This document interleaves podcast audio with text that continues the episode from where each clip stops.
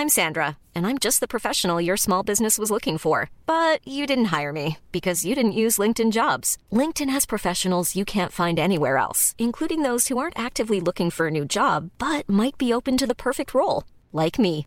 In a given month, over 70% of LinkedIn users don't visit other leading job sites. So if you're not looking on LinkedIn, you'll miss out on great candidates like Sandra. Start hiring professionals like a professional. Post your free job on linkedin.com/people today.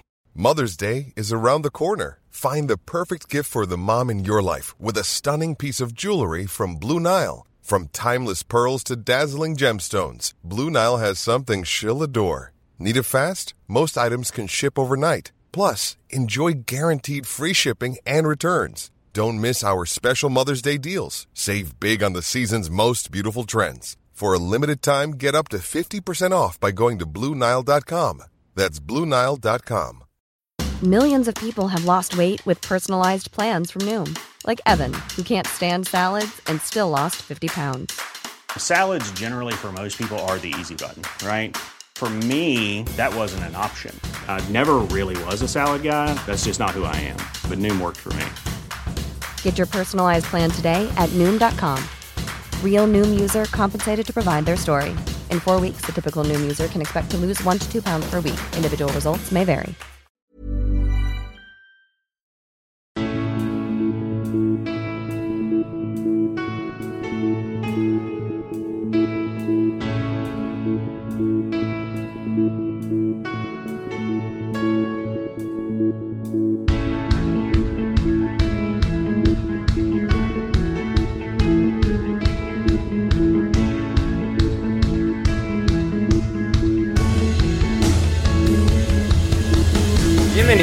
A Alineación Indebida. El Chelsea es el favorito para ganar la Premier League. El Tottenham empezó e hizo una primera parte de fábula y aún así acabó siendo triturado. No fue capaz de hacer lo propio de triturar el Manchester City contra el Southampton dispararon tan solo una vez a puerta y acabaron empatando a cero. En el otro empate de la jornada, Newcastle y Leeds protagonizaron un desenfrenado tiroteo y 100 de sus tiros con la camiseta del Liverpool, Sadio Mané ha convertido en gol. Hablamos de todo eso, de perder contra los Young Boys pero ganar a los Old Boys, encima con gol ganador de quien asistió al gol perdedor en Suiza y también de Kevin Keegan en los premios de la carne 2021 del Brighton en la Champions League del Derby County en concurso de acreedores y mucho más en el podcast de alineación indebida de hoy.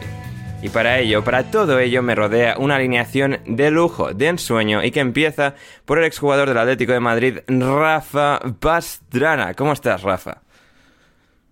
¿Qué tal, Ander? ¿Qué tal, chavales? Pues nada, muy bien, muy contento de, volver a estar aquí, de poder comentar eh, lo que nos ha dado el fin de. Y, y nada, pues, sobre todo muy ansioso de poder comentar esto de, de Kevin Keegan y su, y su afición oculta con, con los trofeos de la carne. Por eso vemos que ha pillado unos kilillos ¿no? desde que dejó esto de darle al, al esférico. Sí, hombre, es que, ya- es que Kevin Keegan ya dejado incluso de entrenar. O sea, imagínate. Claro, claro, claro, sí, no, tiempo. ya está fuerísima. Sí, sí, sí, sí. sí. Eh, a mí también está por aquí en su primer programa del lunes, Héctor Kriok. ¿Cómo estás, Héctor? Hola Ander, hola a todos, buenas noches. Eh, muy bien, muy bien, aquí muy, muy contento de estar aquí, la verdad es que es un honor eh, estar en, en el once titular y acompañado de, de, de tan buenas de, de tan buenos compañeros. Vamos, a lo de Keegan me tiene completamente desorientado. Eh, sí. Espero que me, que me ilustres con qué está haciendo Harry al respecto. Eh, sí, Redem no, tenemos noticias últimamente, ¿eh? habrá, habrá que mirar porque esto es algo que le pegaría mucho a Redem. Si bien Redem no tiene esa, esa labia, esa elocuencia que sí tiene Keegan, pero o habría, habría que mirar qué se cuenta Redknapp y si vendría a los premios de la Carne 2022. Y finalmente, uno de nuestros cristianos sexuales favoritos es Manuel Sánchez. ¿Cómo estás, Mano? Hola, ¿qué tal, Ander? Pues muy bien, muy bien. Muy, muy fresco a estas nueve y cuarto de la noche en Londres.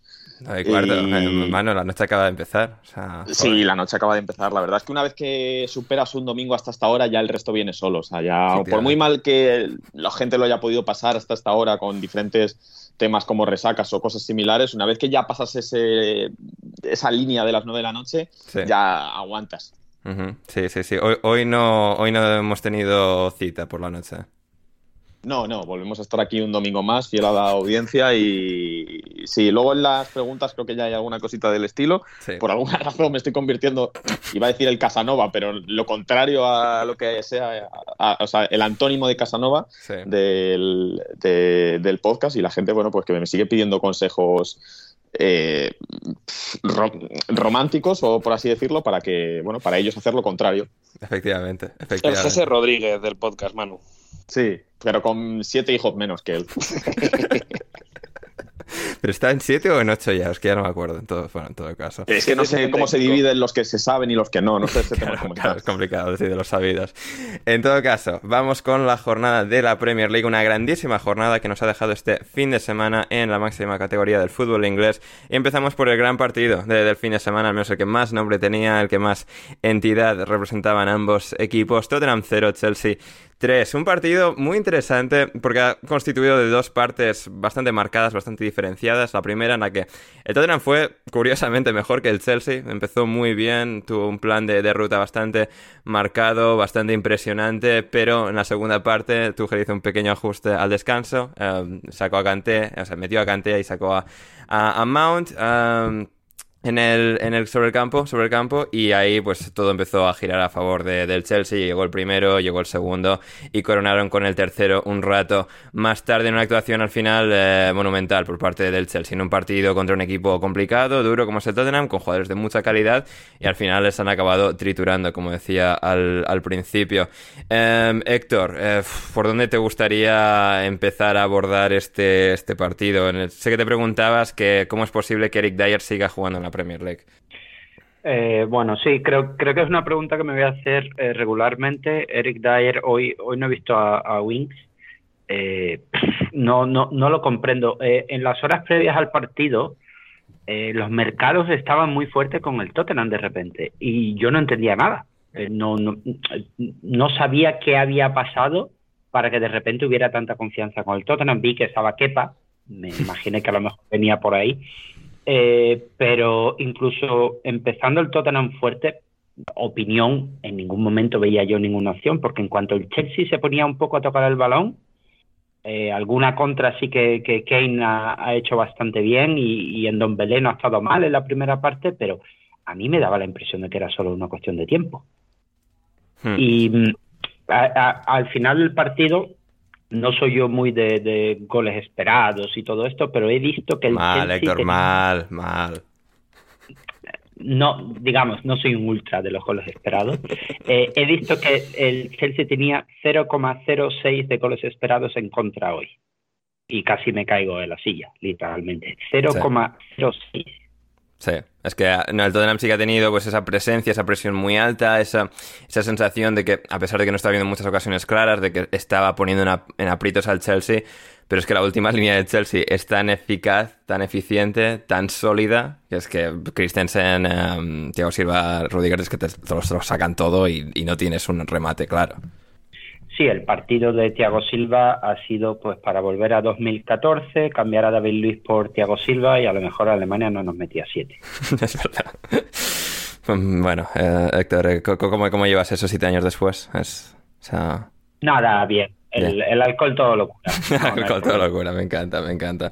Eh, y sí, ¿no? el partido de Thiago Silva ha sido fantástico, como, como todos los jugadores del Chelsea. ¿no? Y ese ajuste táctico que mencionaba de, de Tuchel al descanso ha sido tan trascendental para ellos, ¿no? Porque es una, una de esas nuevas muestras de que es que ya falle lo que falle, aparece una solución en el Chelsea, sea un movimiento de Tuchel, algo de Lukaku, alguno de los jugadores por su propia cuenta que, que marque la diferencia, que cambie el rumbo de lo que está sucediendo. La verdad es que el Chelsea es una, máquina eh, extraordinaria, extraordinaria en cómo está operando Rafa y sí queda esa sensación de que estamos como asistiendo, no sé si al comienzo, ¿no? Porque al final los ciclos en fútbol cambian y no siguen exactamente una línea exactamente normal, pero sí queda esa sensación de que después de que Tuchel llegase en enero, de que estamos asistiendo como al comienzo de un equipo que puede marcar, aunque sea solo, durante un par de años, una, una época muy, muy exitosa.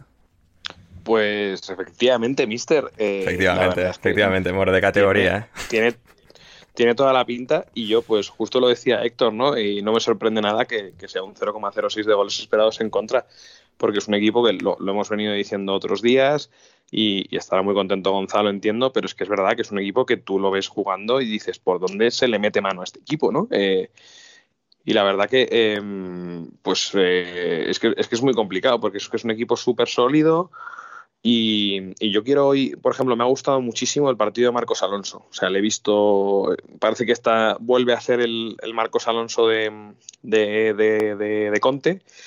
Y mm, ha estado también muy bien con el balón parado. Em, la verdad es que lo que te digo, a mí es un equipo que me empieza a dar mucho miedo porque hoy incluso funciona Kepa, que es verdad que tampoco está muy exigido, ¿no? Pero bueno, pues eh, hay, un, hay un par de balones que yo creo que, que ataja bien. Y, repito un poco lo que dije la última vez, es que hay que poner en valor el trabajo de Tuchel porque es que lo está haciendo con los mismos jugadores. No le han traído a un Van Dyke, ni le han traído a Maguire, o sea, no, le han traído a.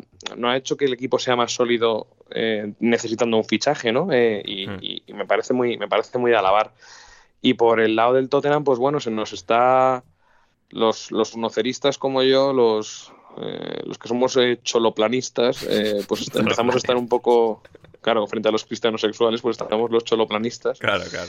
Em, claro, yo empiezo a estar un poco triste. Nuestros dos 3-0 seguidos, la verdad que me, me, apenan por el equipo de, de Nuno. Y hoy, por ejemplo, no sé qué os habrá parecido a vosotros, pero yo he visto especialmente mal al, al, al Cuti Romero este, que no... Ya me sorprendió en su día, me pareció un fichaje excesivamente caro, ¿no?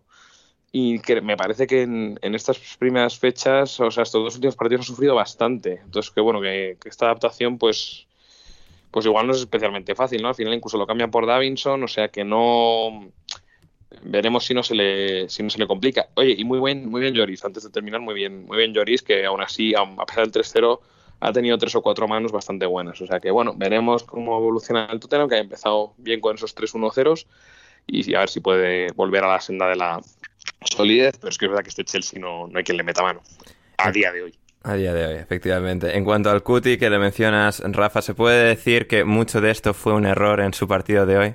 El Cuti eh, pues desde Argentina. Pues sí, efectivamente.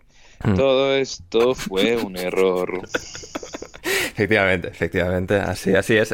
ayer en Starbucks estaban poniendo esto, no sé por qué, y hoy... ¿Qué dices? Pero es una canción como de 2004. 2003, lo, lo miré, sí, sí, sí. sí, 2003. No sé, eh, eh, les ha dado en Starbucks ahora por poner música latina y a Coti con su nada fue un ah. error. Eh, ahora eh, lo, lo, ponen varias veces y claro, yo lo estaba escuchando y mi cerebro ha hecho clic. Ah, mira, puedo coger al Cuti y hacer la bromita estúpida en el podcast. Sí, sí, sí, no, no, muy bien, muy, muy bien bailado.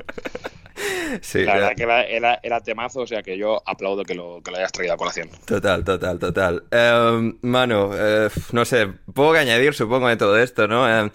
El Tottenham, lo mencionaba Rafa, no sé, a ver, el Chelsea pues va muy bien, todos los ajustes, todos los, les sale viento en popa todo el rato, todo, todo va genial. En el Tottenham sí que daba esa buena impresión, ¿no? En la primera parte, a pesar de no tener ocasiones claras, de no terminar de materializar su, su buen juego.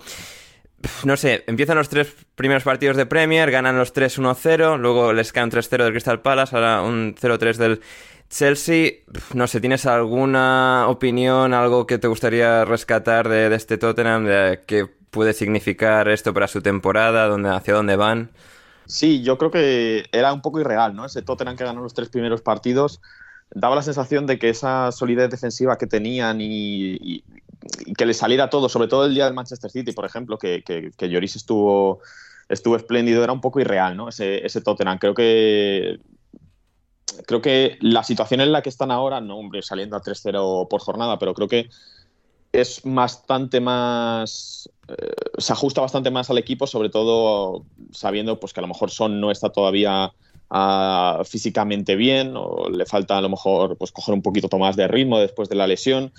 Que bueno, lo Chelsea es uno de los jugadores que viene de hacer la, la famosa cuarentena allí en, en Croacia no sé, creo que quedarse con Kane les va a dar impulso suficiente como para pues, a lo mejor luchar por esos seis primeros puestos de la tabla, pero creo que pensar, como a lo mejor podría haber pensado algún aficionado del Tottenham en las tres, después de las tres primeras jornadas, después de ganar al Manchester City, que había alguna posibilidad real de meterse entre los cuatro primeros, creo que eso es no, no, no va a ocurrir. Y el Tottenham pues creo que tiene que aceptar que ahora mismo está por debajo de Liverpool, United, Chelsea y Manchester City y que su liga pues es otra. Mm, así, así por debajo del Brighton también, importante detalle.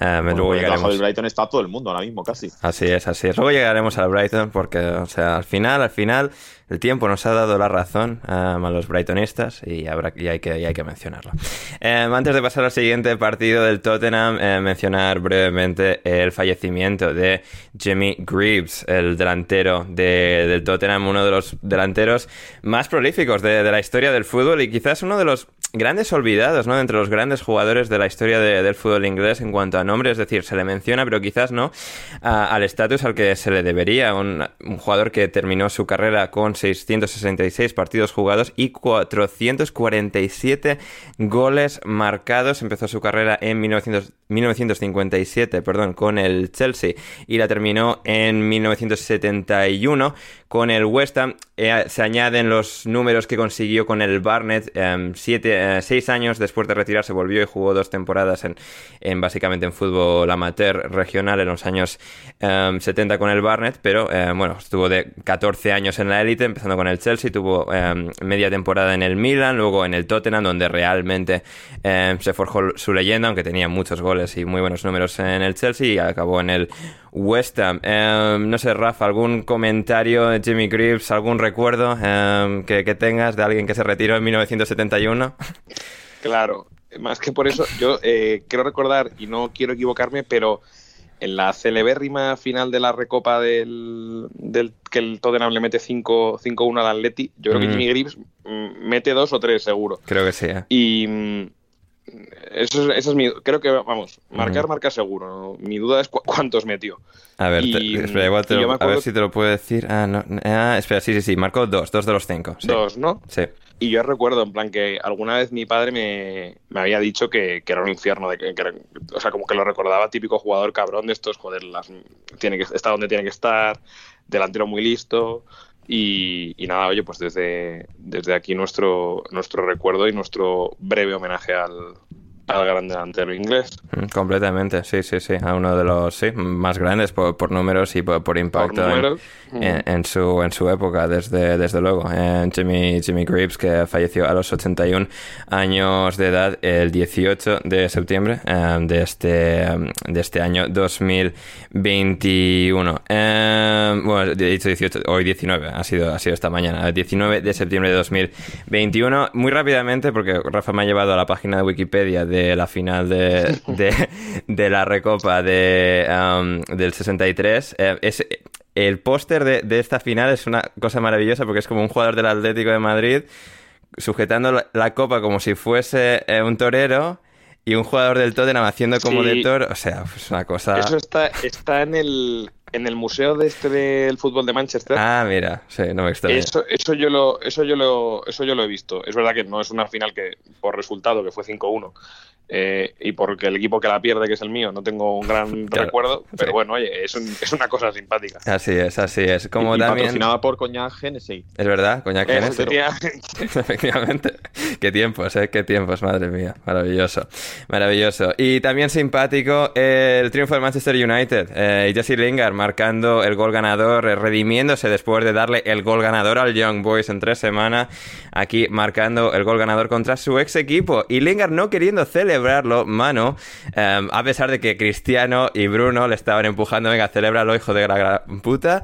Um, Lingard se, se, negaba a celebrarlo contra el equipo en el que estuvo cedido la temporada pasada. Um, no sé, en líneas generales un United bueno, con sus cosas, pero que al final es que tiene tanta, tanta, tanto poderío, tanto arsenal ofensivo, tanta dinamita que, pues bueno, a, al final va a ganar muchos partidos por fuerza y al final por, por ine, ine, joder, inevitabilidad. Sí, sí, eh, por Cristiano, dilo, dilo. Sí, inevitabilidad en la, en la Premier League, en todo caso, mano, en valoración del partido.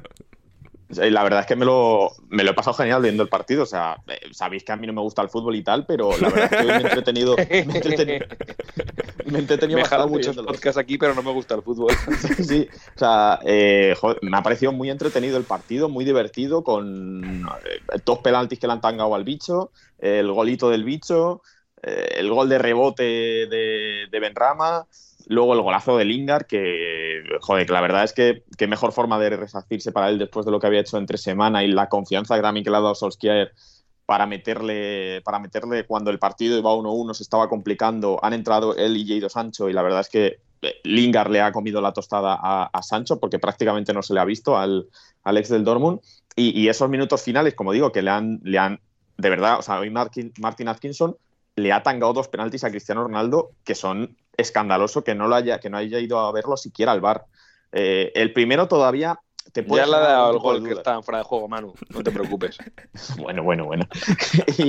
pero es que el segundo ha sido peor aún. Y, la cosa es que eh, justo después de ese penalti, en la siguiente jugada, ha habido penalti clarísimo de Luxo a favor del, del West Ham. Y ya que, que mm, David Moyes haya metido a Mark Nobel al terreno de juego para marcar el penalti lo haya fallado Mark Nobel, o mejor dicho, lo haya parado David De Gea, que llevaba creo que cinco años sin parar un penalti, que, la última vez que, había parado un penalti fue contra el Crystal Palace y el pobre hombre hace un par de temporadas se lo mandaron repetir porque el bar le pilló adelantándose medio centímetro y al, rechace le, le, marcaron, así que la verdad es que creo que a De Gea le va a venir muy bien esto porque también es un chute de confianza para él importantísimo parar el penalti eh, que le da los tres puntos al equipo porque ya el tiempo estaba cumplido. Y como digo, un colofón final brutal por el cambio, metes a, tu mejor lanzador, lo falla, lo para de Gea y, te acabas llevando los tres puntos. La verdad es que ha sido un partido de fútbol pues muy, muy divertido. Mm, no, no, fantástico, fantástico. Que nos encanta que, bueno, al, cabeza tenis este pues le, haya, gustado. Uh, ¿A que sí, Rafa? Nos congratula. al de lo, el, tenis, el fútbol que se juega con raquetas, ¿no? Efectivamente, efectivamente. Eh, decía Michael Cox que el, fútbol es genial y un poco en esta misma línea que, decía Manuel. Nobel tiene unos guarismos marcando penaltis excelentes. De Gea, o sea, es un fuera de serie de lo horrible que es parando penaltis, o sea, está fuera de categoría de, de lo malísimo que es y pues aquí va y Nobel falla el penalti, De Gea se lo para y sí, porque además lo de Nobel gracioso sale ya con el tiempo cumplido, o sea, el descuento ya era la última jugada del partido, le saca de 10 venga, para que Mark Nobel marque, marque el penalti, ¡ay! va De Gea y lo para todos estos años después. Eh, por lo que sea, no ha salido del todo bien. Eh, pero bueno, sí que eso es lo que comentaba Manu, Rafa, que De Gea parece que está volviendo poco a poco en este comienzo de temporada, ¿no? Después de un par de temporadas que sí. que no, que sí, que no, perdiendo el puesto con Henderson, parar este penalti para un portero que va muy en rachas a veces, cuya confianza quizás no siempre sea la más eh, sólida del mundo. Un portero muy. O sea, que mm. depende mucho, yo creo, de, estados anímicos y de y de cabeza. Eh, o sea que sí, yo estoy totalmente de acuerdo con Manu. Yo creo que puede ser muy, muy importante para él y darle un, un buen boost de, mm, a su confianza. Mm. si quieres, eh, te digo yo alguna notita del partido. Dígame, dígame, dígame, dígame, señor Pastrana. que estoy muy de acuerdo con Manu porque es que es verdad que el, el West Ham, pese a que ser un, un, equipo que juega sin delanteros, porque juega con 18 media puntas, y a pesar de estar entrenado por David Moyes, yo creo que es un equipo muy, muy entretenido de ver, o sea que sus, sus partidos son siempre, son siempre vistosos. Eh, yo creo que han, estado bien, eh, ha estado bien Bowen, ha estado bien Ben Rama. En, defensa han estado bien todos, yo creo también, pero es verdad que eh, Zuma, pues bueno, sale un poquito en, la foto del, gol de Lingard y, oye, pues yo por ejemplo me alegro por Lingard al final, pues oye, el, la resurrección que ha tenido como jugador en el, en el West Ham, pues hombre, es verdad que yo que es un equipo que me es bastante simpático. Me da pena que, acabe perdiendo los, los puntos con un gol de Lingard y fallando un penalti más Nobel. Pero, pero la verdad que es, es, bonito para la semana de Lingard, pues oye, poder remontar eso, como decías tú al principio, ¿no, Ander? del tema de la cagada del otro día del, frente, al, frente al Young Boys, pues poder resarcirse así. Y el, y el United, pues es verdad que no tiene, en comparación con todos los otros equipos que están arriba, de momento a mí no me parece que, que vaya a poder aguantar al, nivel que están compitiendo especialmente el Liverpool y el Chelsea, que sí que me, parece que, les veo mucho más eh, formados en, todas las parcelas, ¿no? pero al final ya les vimos el martes, o sea, claro. Y pero el United al final, pues oye, pues lo decíais los dos, ¿no? Pues con al final si con Cristiano, pues, pues sabes que estas cosas, pues eh, te imprime otro gen y y puede hacer que el, que el equipo pues acabe terminando peleando hasta el final. Así es, así es. Nos decía Imanol también rápidamente, espero de cada uno de ustedes una reverencia hacia el partido de Kufal, el partidazo de Kufal. Mm, Em, sí, sí, es la verdad que Kufal, un lateral muy sólido, que sin hacer mucho ruido en el Weston desde que llegó, titu- titular desde el primer día. Nunca ha perdido el puesto realmente y haya seguido. Tampoco es que tuviera mucha. No, por lo que sea, competencia no había, pero oye, pues está bien que, que haya mantenido eh, el nivel. Y dato Richard Jolly, ah, ah, que decía así, únicamente eh, tres jugadores han marcado, tres jugadores por encima de los 33 años de edad han marcado gol en esta temporada de la Premier League y todos ellos han marcado en el día de hoy, domingo, eh, Thiago Silva, Cristiano Ronaldo y Jamie Vardy. Sé que hay Cristiano Joder. junto a los otros dos que, que han marcado.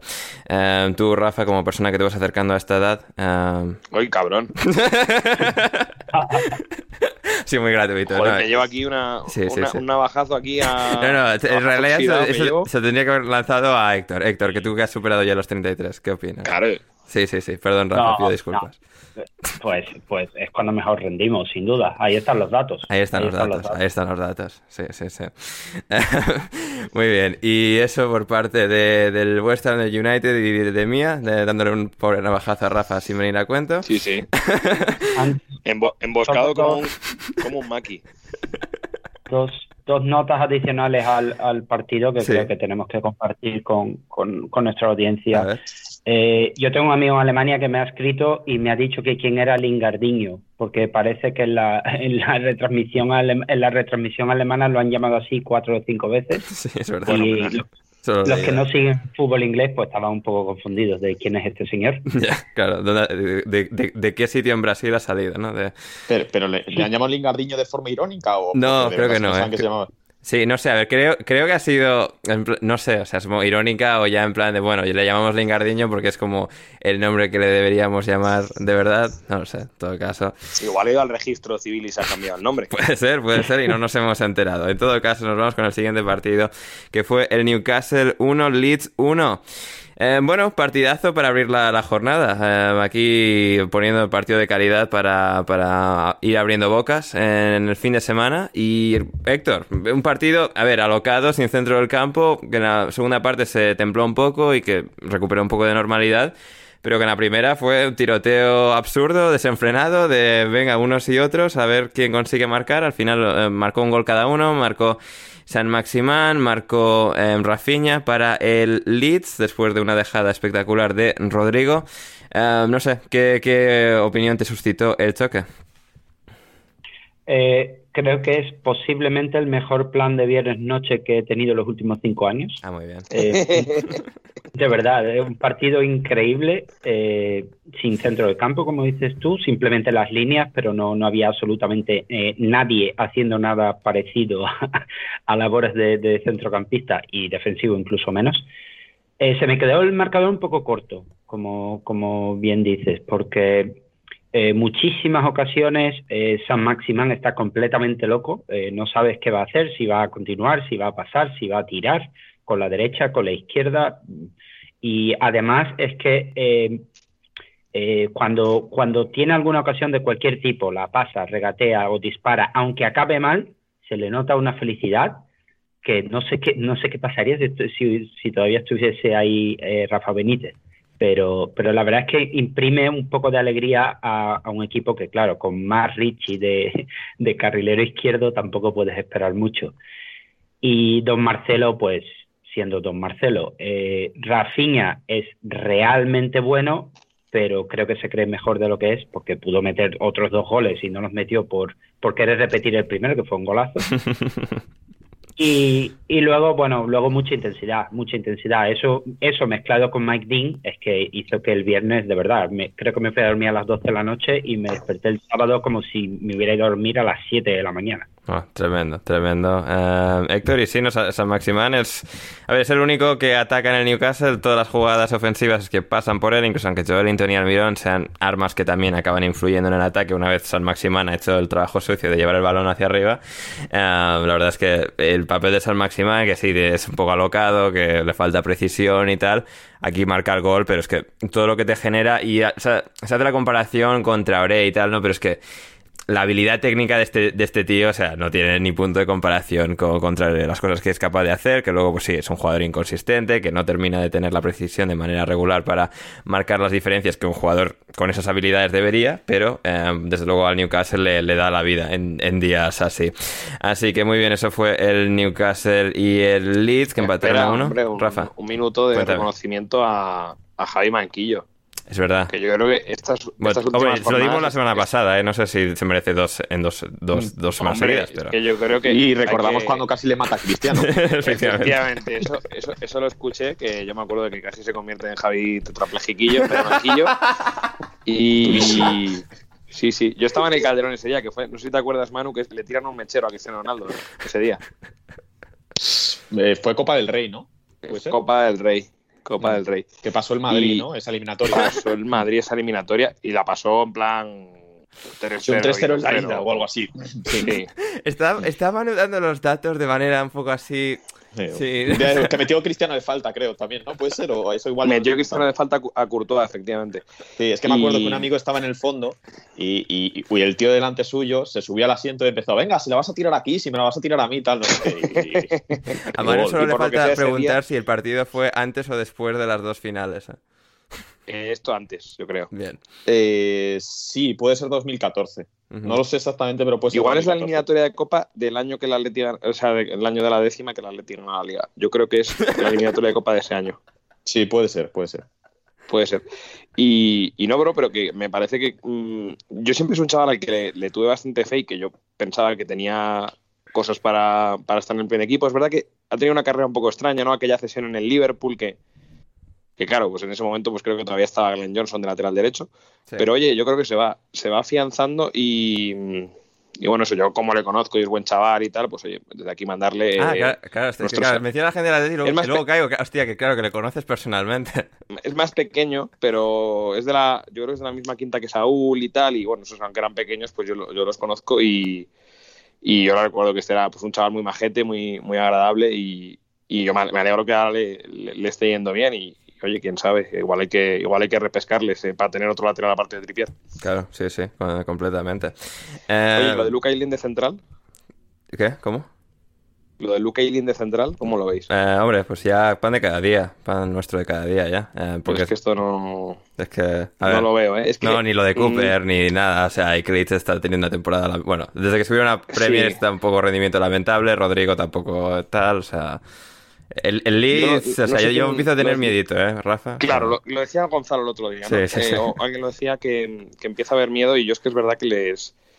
No sé si son más predecibles o no sé qué está ocurriendo, pero oye, que puede haber ya agotamiento, ¿no? Yo creo que hay, hay bastante agotamiento ya, pero... Los proyectos de Bielsa son así y ya este es el quinto, ¿no? Año, ah, ha sido dos, eh, fueron uno, dos en Championship y luego dos, dos, sí, este sería el quinto, sí pues... Eh, no, espera, no, no, este es el segundo en No, no, este sería el cuarto, es decir, nosotros... No, no, este es el cuarto, estamos entrando en el cuarto, sí, sí, sí. Mm. Estamos empezando el cuarto, ¿no? Sí, porque llegó en 2018, sí. Yo es lo que veo, Daniel James de momento pues no está teniendo el impacto que yo creo que, que, creían que podía tener y sobre todo con la inversión que han hecho. Calvin Phillips le veo peor en este inicio de temporada, por ejemplo. Y, y Don Patricio, pues bueno, que un saludo a, a, Joaquín, pero yo creo que este, que este año ha empezado a volver a flojete, ser flojete. Eh, Patrick Bamford. Poquito, poquito. Eh, muy bueno, eh, pero siempre quedará la posibilidad de que Crescencio Somerville se convierta en la gran estrella del fútbol mundial, porque Crescencio Somerville se ha convertido en el primer Crescencio en jamás jugar en la Premier League, así que... Crisencio, tío. Sí, sí. Eh. Insuperable como nombre. Se puede poner. Es que Crisencio encima Villa de Verano, o sea, Summer. Es que además es, como... Crisencio con Y, ¿no? Sí, sí, sí, sí, sí. La primera. Es que es, el. Vamos, mi nuevo jugador favorito. Además se puede llamar Chris como el bicho. Claro. O sea, que. Wolverhampton 0, Brentford 2. Eh, bueno, el Wolverhampton volvió a la senda de la derrota después de una victoria anterior. Eh, volvió a hacer lo que estaba haciendo mucho con Bruno Lage. Y bueno, no sé, a ver, aquí creo que que fue un partido en el que el Brentford fue por lo general mejor, estuvo más inspirado que el Wolverhampton, supo asestar los golpes de manera más certera. Luego acabaron con uno menos, minuto 60, porque eh, Sandon Baptiste, eh, bueno, pues eh, hizo cosas muy extrañas.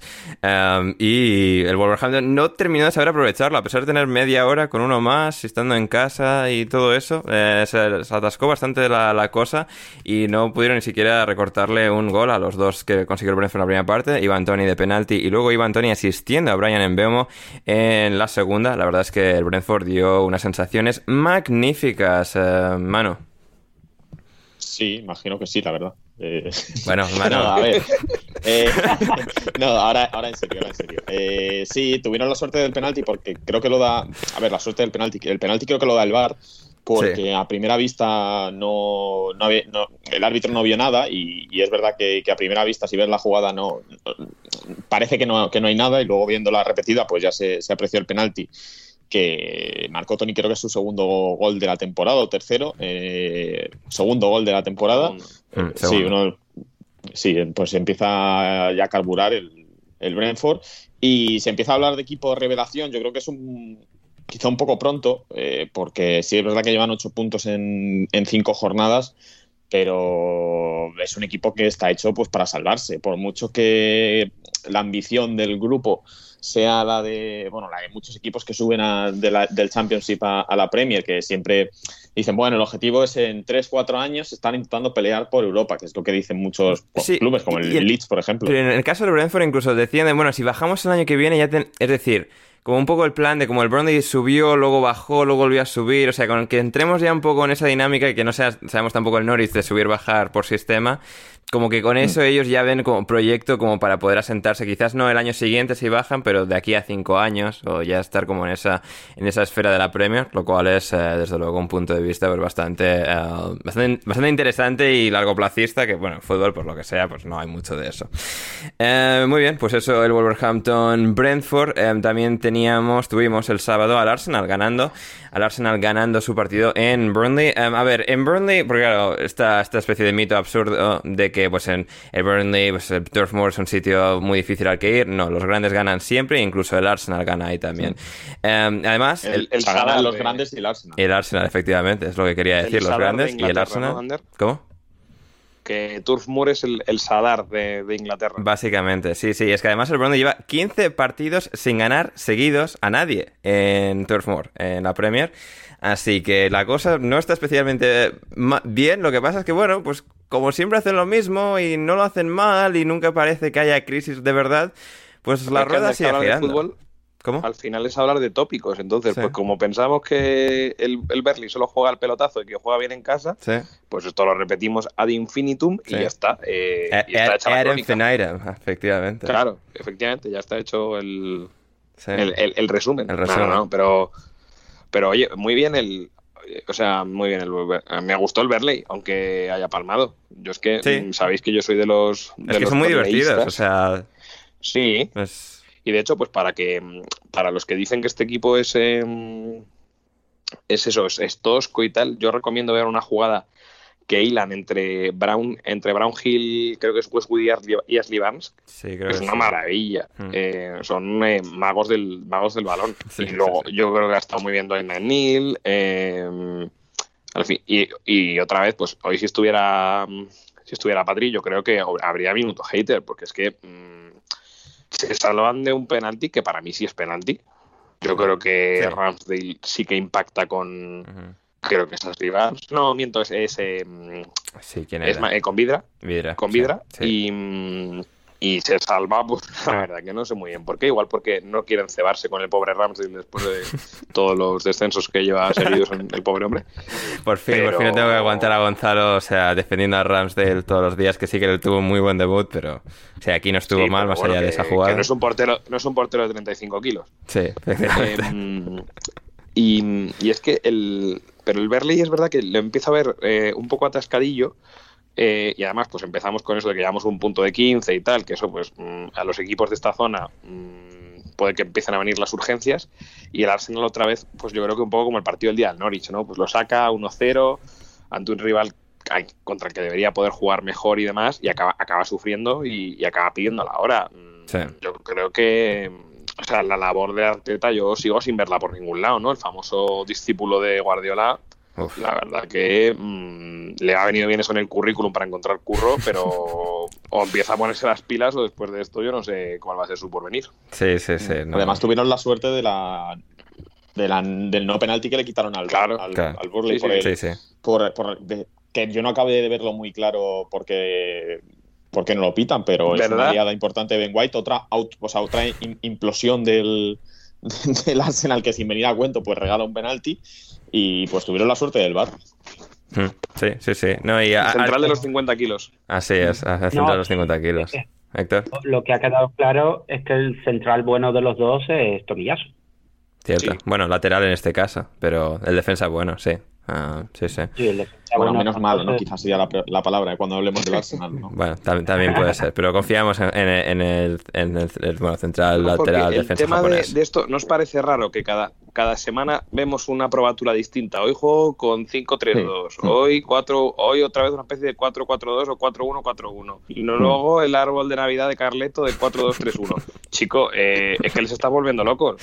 es que la sensación de Arteta es que no, sabemos a qué juega el Arsenal de Claro, no, eh, tal cual. O sea, ese es el mejor resumen. Sí, sí, sí. A ver, yo creo que se quedarán en lo que, lo que pusieron en Burnley, que es Tomiyasu, White, Magalhães, Tierney, Parte y el amigo de Rafa, Smith Rowe, Odegaard, interiores. Un saludo. Un saludo para él. Pepe saca en las bandas, Aubameyang en punta. Imagino que esto es con lo que va a ir tirando. Eh, bueno, Arteta esta semana en rueda de prensa ha hecho eso que hace Guardiola muy a menudo de sobreenfatizar las cosas de manera muy extraña dijo que está viendo la luz y que es brillante y que está viendo la luz y que la luz es muy brillante y que ya la está viendo y que es maravillosa y tal. O sea, empezó a, exagerar mucho. A ver si no se va a quedar ciego. sí, efectivamente. Esperemos que no, esperemos que, no. Eh, muy bien, y con esto avanzamos al partido de su maestro, de su mentor, de Pep Guardiola, Manchester City 0, Southampton 0. Qué, partido de, ensueño eh, en, este, en esta tarde de, sábado, pero oye, mejor que pues, la típica goleada del Manchester City, una gran actuación de, del Southampton, eh, se mantuvieron estoicos, demostraron que aún sin Vestergaard, aún sin Danny Inks, estos tiran para adelante, Hasenhutter que ahora va con, el chaleco este a todas partes.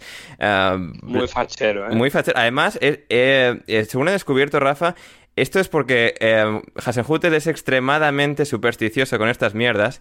Y claro, ahora ah, va, a llevar el chaleco este hasta que pierda el Southampton. Es decir, una vez que, una, vez que una atuendo le funciona, no se lo vuelve a cambiar. Ostras.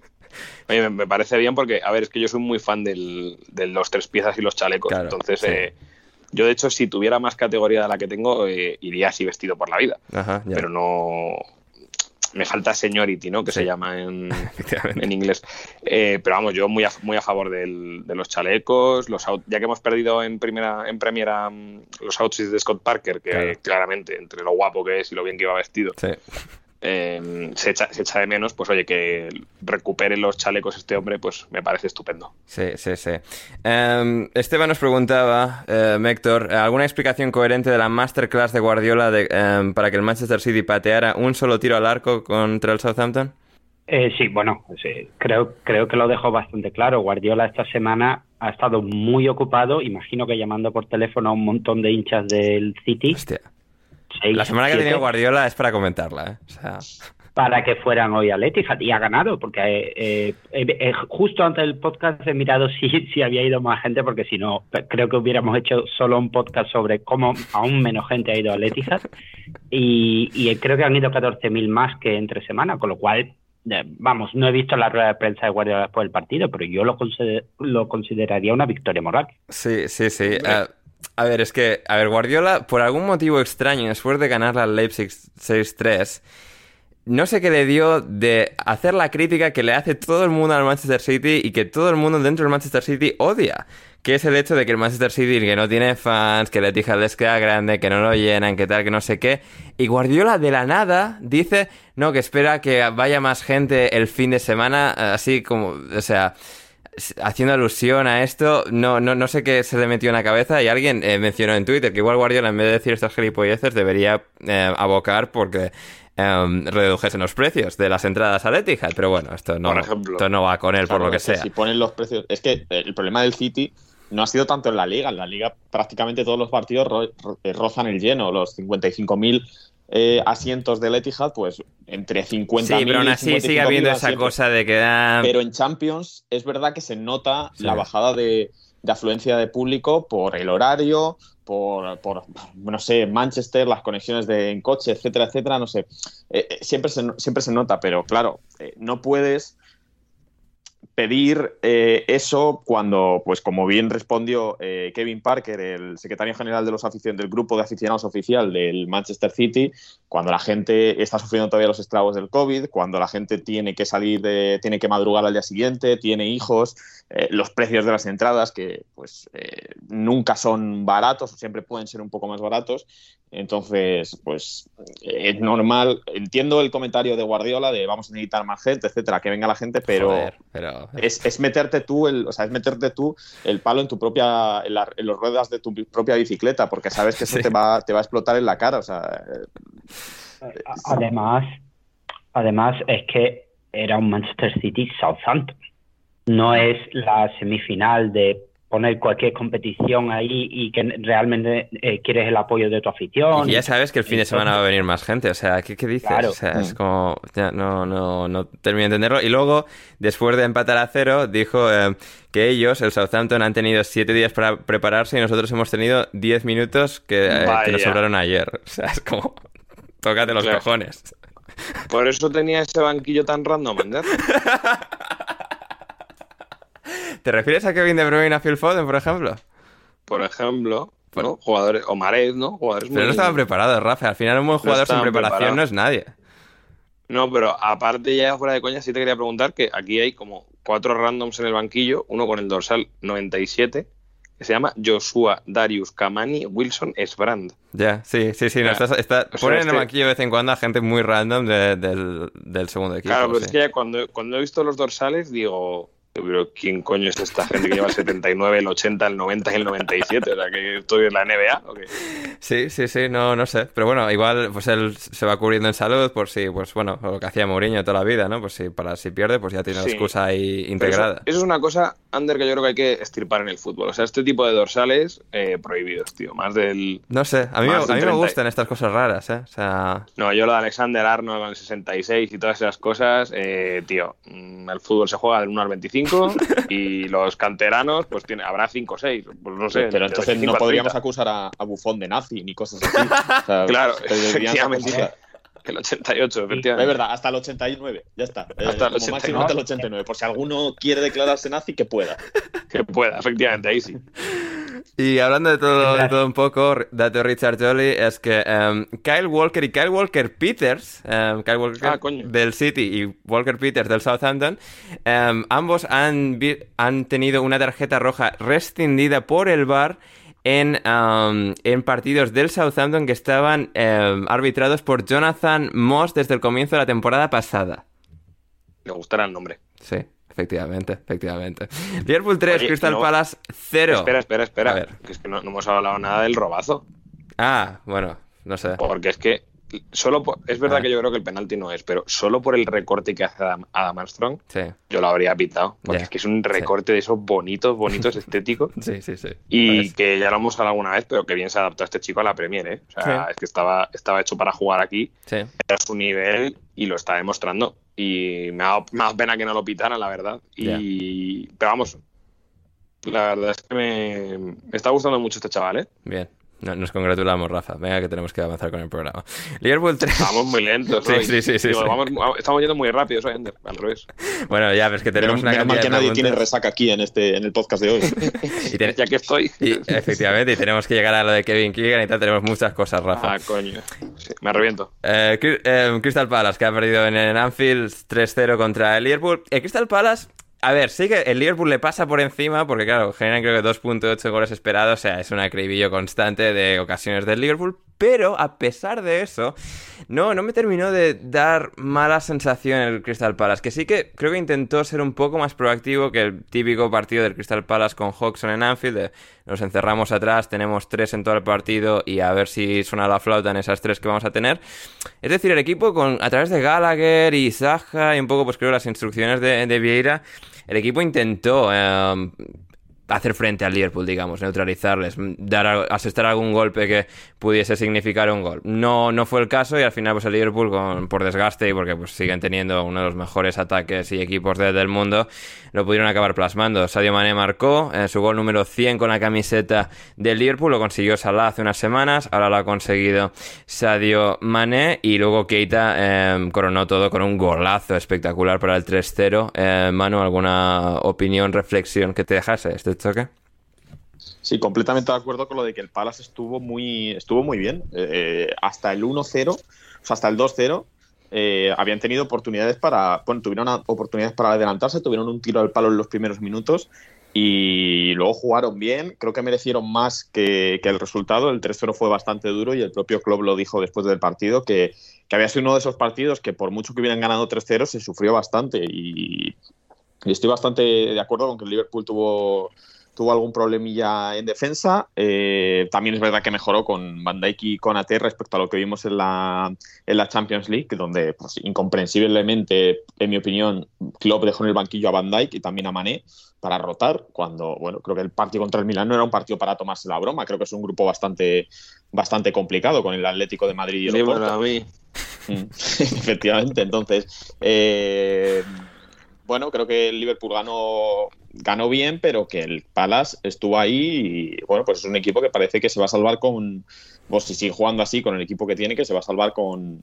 bastante margen. Sí, sí, sí. La verdad es que las primeras eh, imágenes, sensaciones de este Crystal Palace en estas primeras jornadas, ya lo hemos venido comentando, son eh, especialmente buenas. Y además, Rafa, el Crystal Palace y De Beer en particular, hay algo que llevo pensando desde la primera jornada y es la presencia que tiene. ¿eh? O sea, Beer es que es grande, alto, tiene un porte, una elegancia. O sea, es como.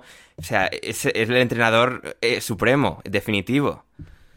Sí, sí, sí, hombre, a ver, ya, ya era prácticamente el medio centro total definitivo. Eh, pues, eh, pues igual, se, ha trasladado al, a los banquillos de la misma manera. Sí, no, la verdad que me parece una muy buena, muy buena observación. Y, y, yo haciendo un poco de Roberto Gómez Ander, eh, tiene que venir igual a la selección. de, o sea, es que Acaban de meter tres, ¿eh? esto no sé cómo de presentista es. ¿eh? Sí, sí, pero ha, parado de todos los colores. El, el, primer, el gol de, el gol de Mané mm, ya no puede parar más. o sea, mm, Le, han tirado, le han tirado dos, ha sacado una mano y, le dejan rematar. Sí, la, la, han tirado, hasta el lado vajillas, ¿no? Que sería en inglés. Claro. en el, gol de el fregadero de la eh, cocina.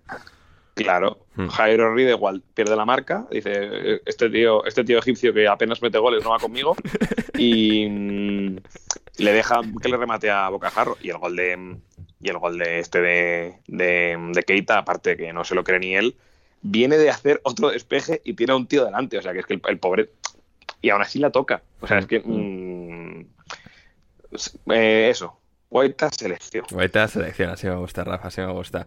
Eh, decimo octavo jugador, Sadio Mané, en la historia del Liverpool, en marcar al menos 100 goles con el club. Así que bien por él. También Salah es uno de los otros. Héctor, tú te preguntabas si tienen Salah y Mané alguna competición eh, personal respecto a ver quién va a acabar con más goles su carrera en el Liverpool.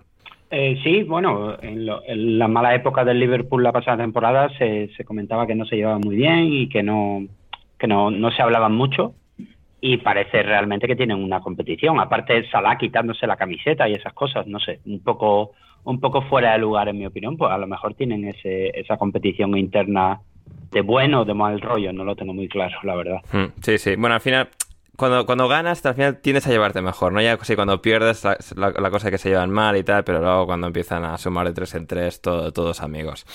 Em, nos decía Cristian Trincazo, ¿veis a Liverpool con capacidad de llegar o superar a su versión prime de las temporadas anteriores, Rafa? Bueno, pues eh, al menos ha empezado en, ese, en esa línea. Tiene las, los mismos datos calcados que el, que el Chelsea de, de puntos, de goles, de goles encajados. Yo creo que evidentemente pues la vuelta de Van Dijk le, vuelve a hacer más, más sólido. Eh, y si, si están todos, pues la verdad es que tiene, tiene, es un equipo con muchas alternativas que da mucho miedo. O sea que. Y si empieza a carburar Thiago Alcántara, que ya es su segunda temporada, eh, Navi Keita, pues que nunca tampoco ha terminado de despegar, también también eh, también vuelve a su nivel y, luego pues los típicos del banquillo de pues, los Oxley de Minaminos y demás eh, pues funcionan, pues yo creo que tiene, tiene elementos para, para volver a pelear eh, la, Champions, digo, la Champions, la Liga al, gran favorito que para mí sigue siendo el Chelsea. Hmm, total, totalmente. Eh, muy bien. Ah, sí, Héctor. Una cosa esto, Ander. Eh, quizás deberíamos esperar un poco más hasta final de octubre, pero yo me empiezo a creer, y supongo que todo Liverpool España, o sea, prácticamente toda España está de acuerdo. Toda España, toda España. El tema, el tema de Anfield, ¿eh? eh no sé si recuerdas, se comentaba el, sí, y tal, y yo realmente en otros campos no lo he visto todavía, pero el tema de Anfield Sí, el, el New Never Walk Alone, cuando la gente aspira, coge aire para poder cantar, eh, traen el balón a la portería. Como a las pelotas las de Nivea que le tiraban a la pobre reina. Claro. Que eso fue en Sunderland, pero básicamente. Ah, vale, me arrepiento otra vez. No, no, no. bueno, a ver, o sea, vale, vale, vale, vale igual. O sea, aquí gente. Vale la referencia. Sí, sí, sí, vale, totalmente. Porque además, ¿sabes quién fue el entrenador? ¿Quién era el entrenador de esa época del Liverpool, Rafa? Pues hombre, creo, creo que sí. Sí, ¿no? Creo que era el director de los Benítez. Efectivamente, efectivamente. Que también se llama Rafa. Rafa Benítez, que este fin de semana se dio una hostia buena con el Everton en Villa Park. Con el Aston Villa. la forma de hilar. Gracias, gracias, gracias, gracias. No, no me merezco vuestros elogios. Em, el Everton, que perdió. A ver, un partido muy igualado entre ambos. No había especiales diferencias hasta que llega Maticas, marca un golazo. El Aston Villa se viene. ¿Maticas o Jack Grealish? Bueno, eh, el, sí, el clon, el clon defectuoso que se ha, que se ha quedado en Aston Villa de Jack Grealish, que es Maticas, que oye, que lo está haciendo muy bien, que, que, está, bueno, manteniendo su nivel de la temporada pasada, que llegó de Nottingham Forest, que parecía que, bueno, un lateral que podía hacerlo bien, pero el típico lateral de Championship que ataca mucho, luego se le ven las costuras contra jugadores de, de verdad. Eh, no, aquí la verdad es que lo, lo, ha hecho muy, muy bien, lo sigue haciendo muy, muy bien, marcó un golazo y de ahí el Aston Villa se vino súper arriba marcan el segundo muy rápido y el, el, Everton ya está completamente aturdido. Intentan salvar algo, se van al ataque desenfrenadamente, pero ya eso además, pues creamos espacios para Aston Villa y ya les rematan con el 3 a 0. Leon Bailey, em, que tuvo un partidazo espectacular. Em, Héctor, que sale en el minuto 61 del banquillo, marca, eh, bueno, en el minuto 69 asiste, en el 75 marca y en el 82 se marcha eh, lesionado, sustituido. Eh, bueno, entra, esto me recuerda un poco cuando, a ver, no es equivalente porque no era, no era un poco ese, ese, mismo poder gravitacional, pero hace unos años además en un, en un Arsenal 3 Aston Villa 2 sale Fábregas, que estaba como lesionado, sale en la segunda parte, marca dos goles, remonta el partido, pone el Arsenal 3-2 y se va, medio lesionado. Y aquí es un poco lo que, lo que sucedió con un eh, Leon Bailey pletórico. Eh, sí, bueno, el, fichaje más ilusionante, diría yo, junto con Ings de, de Aston Villa y le estaba costando un poco. También creo que el equipo adaptarse a, la salida del, del, Jack verdadero, no de, Cash.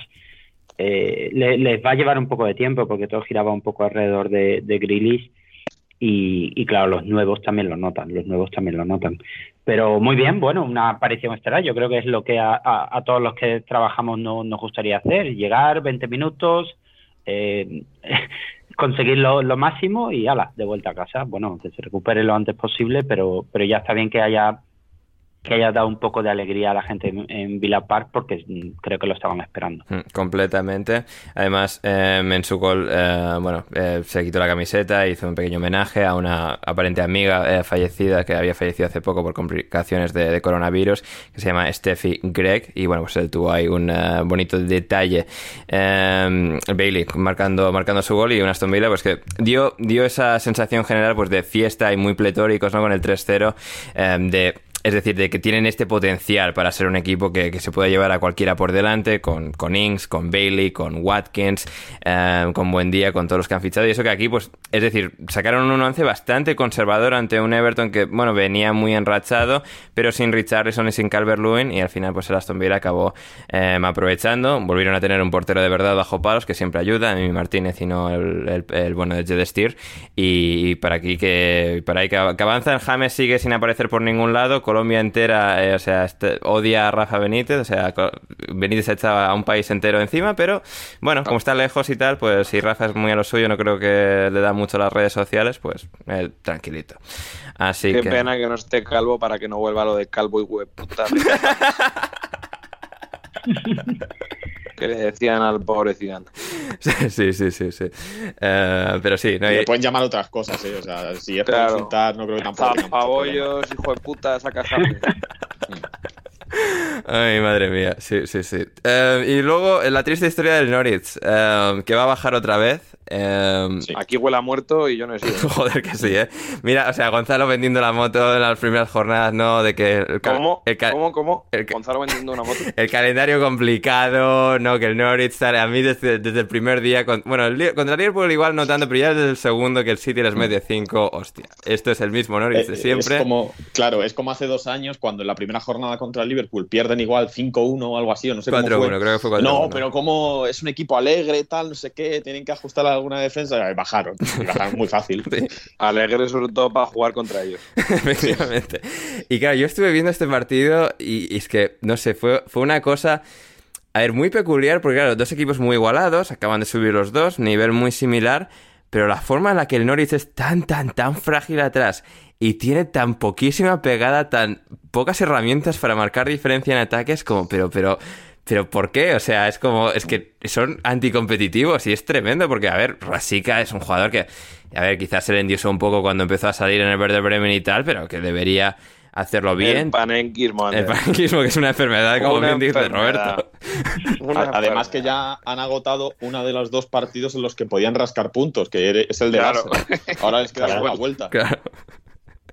Es que nos preguntaba Osvaldo, ¿el Norwich ganará algún partido? Pues ahora mismo no lo creo, porque es que ni contra los buenos, ni contra el Arsenal, ni contra el Watford son, son capaces de, de, hacerlo. Y claro, el Watford las que tiene, y se ve un poco en el mapa también de los goles esperados, es como las ocasiones que tiene el Watford y los goles que marca son ocasiones como mucho más claras de cualquier cosa que generó el Norwich en todo el partido porque ninguno de los jugadores de ataque hizo nada. Me gustó mucho el mediocentro que debutaba noruego, Matías Norgar, que pasó hace unos años por el Brighton estaba en Rusia, que es un jugador que, o sea, que tiene muy buena pinta, pero no sé, la falta de, de fuerza, de carácter de, este equipo es que es calcada lo hace dos años y es que no entiendo cómo pueden pasar de ser la puta hostia en Championship que revientan a todo el mundo a subir a Premier, dar vergüenza, volver a Championship, hacer lo mismo de arrasar y vuelta otra vez para arriba y es como, joder, es que no, no hay por dónde pillar a esta, a esta gente. Así Pero yo creo que sobre todo el problema, Ander, es que es, la defensa, que es que es, una actuación musical tras actuación musical. O sea, que es que el primer gol. pero el problema que les pasa es que, claro, Grant Hanley en Championship funciona. Es como, vale, como funciona contra la gente que les, ataca en Championship, pues vamos a mantenerle titular en Premier. No, o sea, lo siento, pero Grant, o sea, una vez subimos a Premier tienes que pasar a ser quinto central porque si no, no funciona. Es que en la Premier los delanteros son mejores que Jordan Hewlett. Entonces, claro, eh, pues. Mm, pero vamos, entre Cavani. No, otro también, que, o sea, o sea, el Salque que. Este chaval se ha puesto la, camiseta del Liverpool y no Ben Davis. Es como.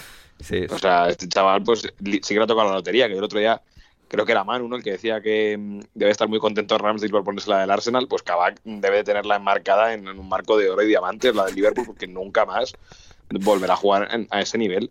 y, y, el, tercer gol, ¿a dónde ah, cojones, con perdón, va el despeje, va McLean ahí como y le da el despeje para atrás. O sea, es que es, es que como una especie de equipo de, de, de, broma que parece los Monty Python jugando el partido de los filósofos. Es que no. Tienen que darle una vuelta. Y yo creo que igual eh, va a rodar este año si la cabeza no, de, sí, sí. de Daniel Fark. Pero, pero bastante claro, eh, yo eso lo tengo bastante claro. Nos preguntaba Oscar Puello, Ander, ¿qué nos puedes decir de Josh Sargent? En este caso, tu hermano gemelo de Missouri.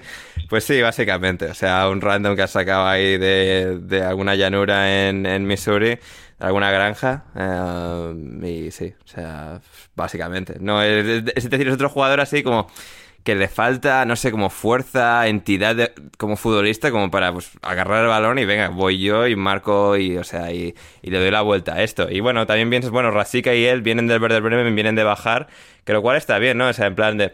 Y Kabak realmente viene de bajar con el que también, es como bien, el Norwich ha fichado especialistas en la causa. Efectivamente.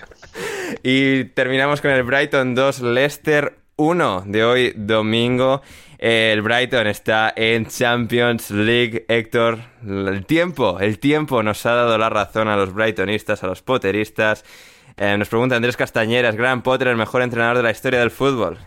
Eh, ah, yo, yo tengo solo dos cosas que aportar aquí. Una, la estadística nunca miente. Nunca.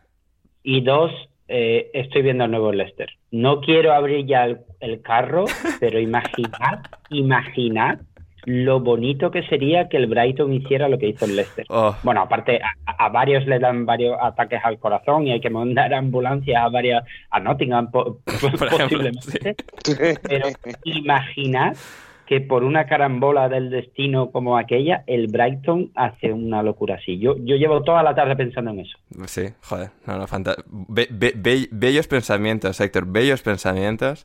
Eh, nos decía Imanol, para todos, ¿creéis que algún equipo de clase media, West Ham, Everton, Leicester puede entrar en alguna plaza de Champions? Efectivamente, como justo lo acaba de decir Héctor, el Brighton, que igual no gana la liga, pero en Champions yo sí que les veo Rafa. Ojo, eh, Es que. Champions, te estás calentando. Estoy viniendo arriba, Rafa. Es la Brighton manía. Te veo, te veo, te veo más encendido que a en una noche de viernes en, en Londres, tío. Ya ves, ya ves. Sí, sí. Es que... Perfecta el símil, o sea, no, nada, nada que añadir por mi parte.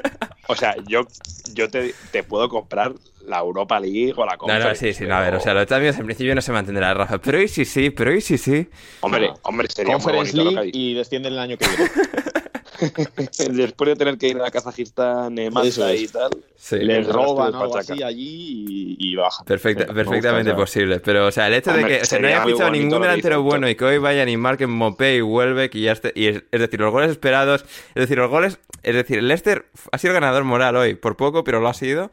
Y, el Brighton no, pero aún así ha conseguido ganar un partido de estos de los que perdían el año pasado una y otra vez. Y aquí estuvieron a punto. Es la suerte que tienen de dos jugadas iguales que fuera de juego posicional de Harvey Barnes, de que más o menos está en la trayectoria de Robert Sánchez. Y bueno, vamos a pitar fuera de juego y anular este gol que acaba de marcar el Leicester. Es tremendo, pero esto es el signo de que algo está cambiando. ¿eh?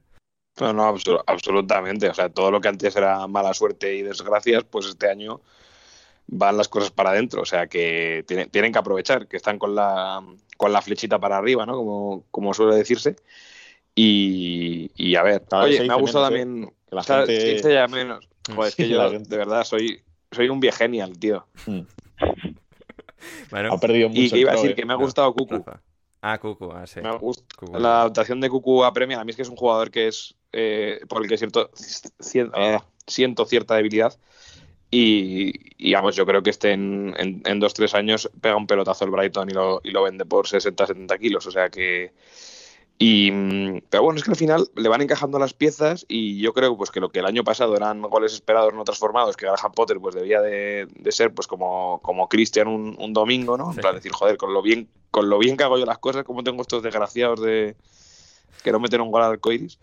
Y, y, bueno, eh, a mí, yo me alegro de que vayan funcionando las cosas. Y por otro lado, la otra cara de la moneda es el, es el Leicester, ¿no? Que empieza a. Ha empezado bastante mal. Vamos, bastante mal. Eh, creo que el balance es 2-3, ¿no? Sí, 2-3, 6 de 15. Eh, bueno, sí. Eh. Sí, pero bueno, que tampoco tenía un calendario muy complicado, o sea, menos el del City, tampoco tenía un calendario para, para haber hecho eso. Hmm. No está funcionando, yo creo que entra a Sumaré.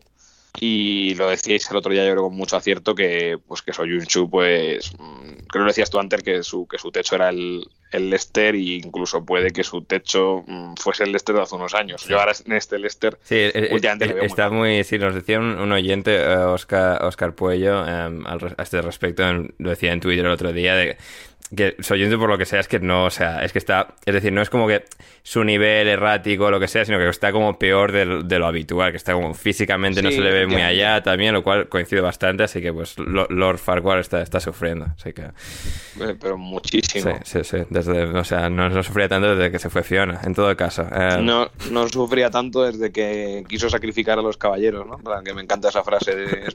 Em, es posible que algunos muráis, pero es un sacrificio que estoy dispuesto a asumir. Efectivamente, efectivamente.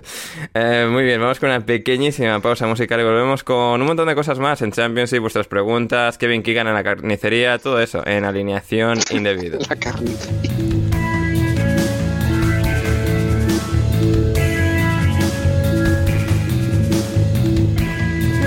Ya estamos de nuevo en alineación indebida. Nos queda lo mejor de lo mejor en el programa. Los que habéis aguantado hasta aquí eh, vais a recibir vuestros merecidos premios. Eh, para empezar, Championship. Championship, vamos a llegar a Kevin Keegan en la carnicería. Muy importante esto, pero antes, pero antes Championship. Está el Bournemouth líder, Héctor.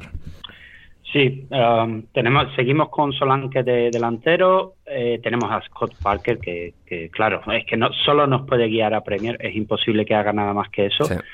Y, somos capaces de no, de no dejarnos empatar en campos como en Cardiff esta semana. Y no sé si recuerdas a, a Philip Billing, eh, que era un medio tosco, no tenía nada especial y ahora de repente es uno de los mejores media punta de la categoría. Claro. Imagino que... pone rivales peores y es lo que pasa, ¿no? Como los del Norwich, pero, pero oye, pero está bien que, que Billing, que sí que parecía que no estaba muy claro qué clase de jugador iba a ser, ahora de repente media punta.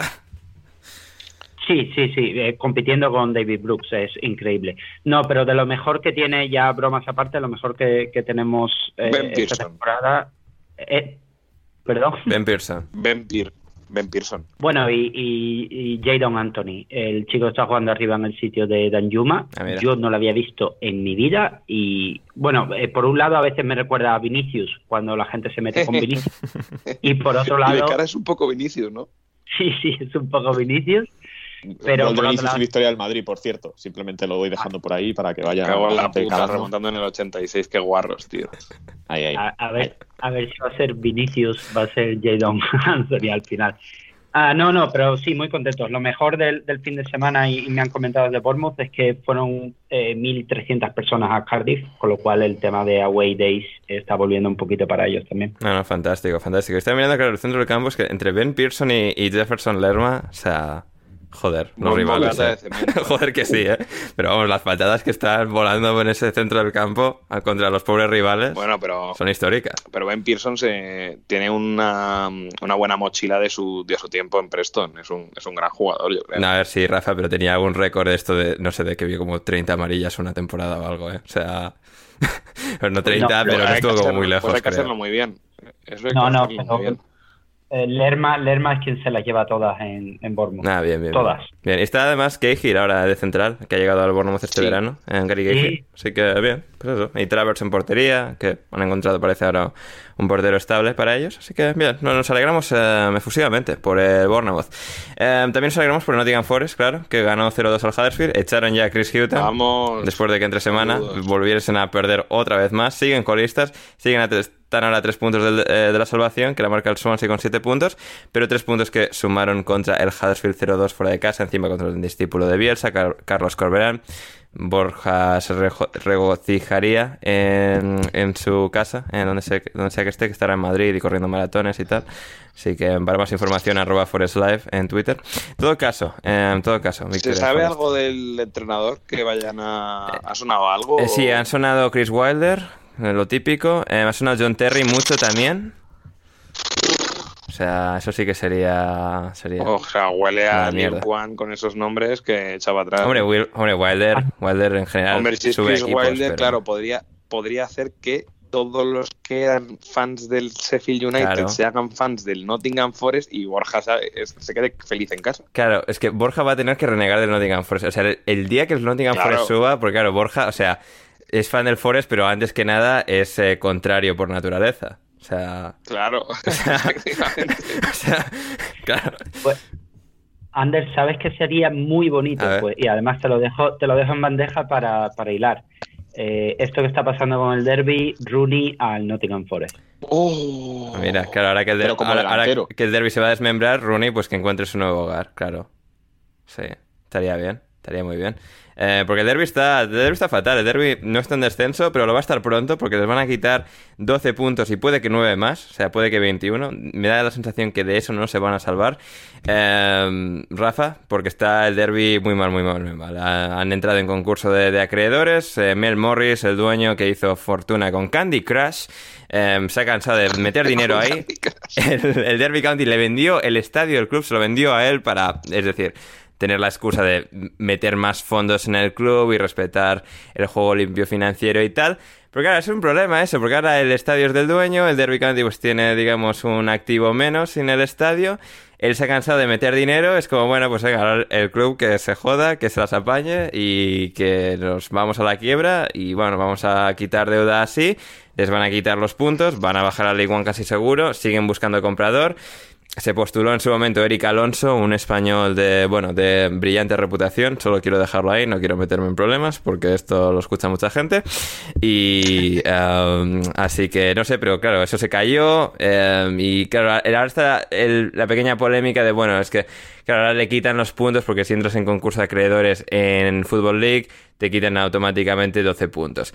Eh, aficionados del Derby County, entre otros muchos, um, argumentan que eh, de alguna forma pues la Football League no, no les ha ayudado porque ahora pues es decir como que les han obligado a estar en esta posición porque no aceptaron ninguna transferencia de venta, ninguna operación de las que se presentaron de venta, pues por lo que sea la gente que se presentó a comprar tenía em, complicaciones de diversa índole y se quedó la cosa así. Eh, Rafa, no sé ¿qué, qué va a pasar con este club. Es que claro, esto último que comentaba Sander es gracioso porque muchas otras veces lo que se critica de la Football League es que es aparentemente muy laxa. Sí, de que entra aquí cualquiera y tal, de que claro que todos entran, en bancarrota y ahora, lo contrario veas el tema del Wigan, ¿no? Entonces, pues bueno, pues ladramos por sistema y alguna vez, pues, eh, pues alguna vez pues tendremos razón, ¿no? Pero, eh, a ver, es verdad que, eh, y lo explicaba Borja en Twitter, ¿no? Em, la situación de, económica del, del derby los últimos años es, es muy mala, es quizás que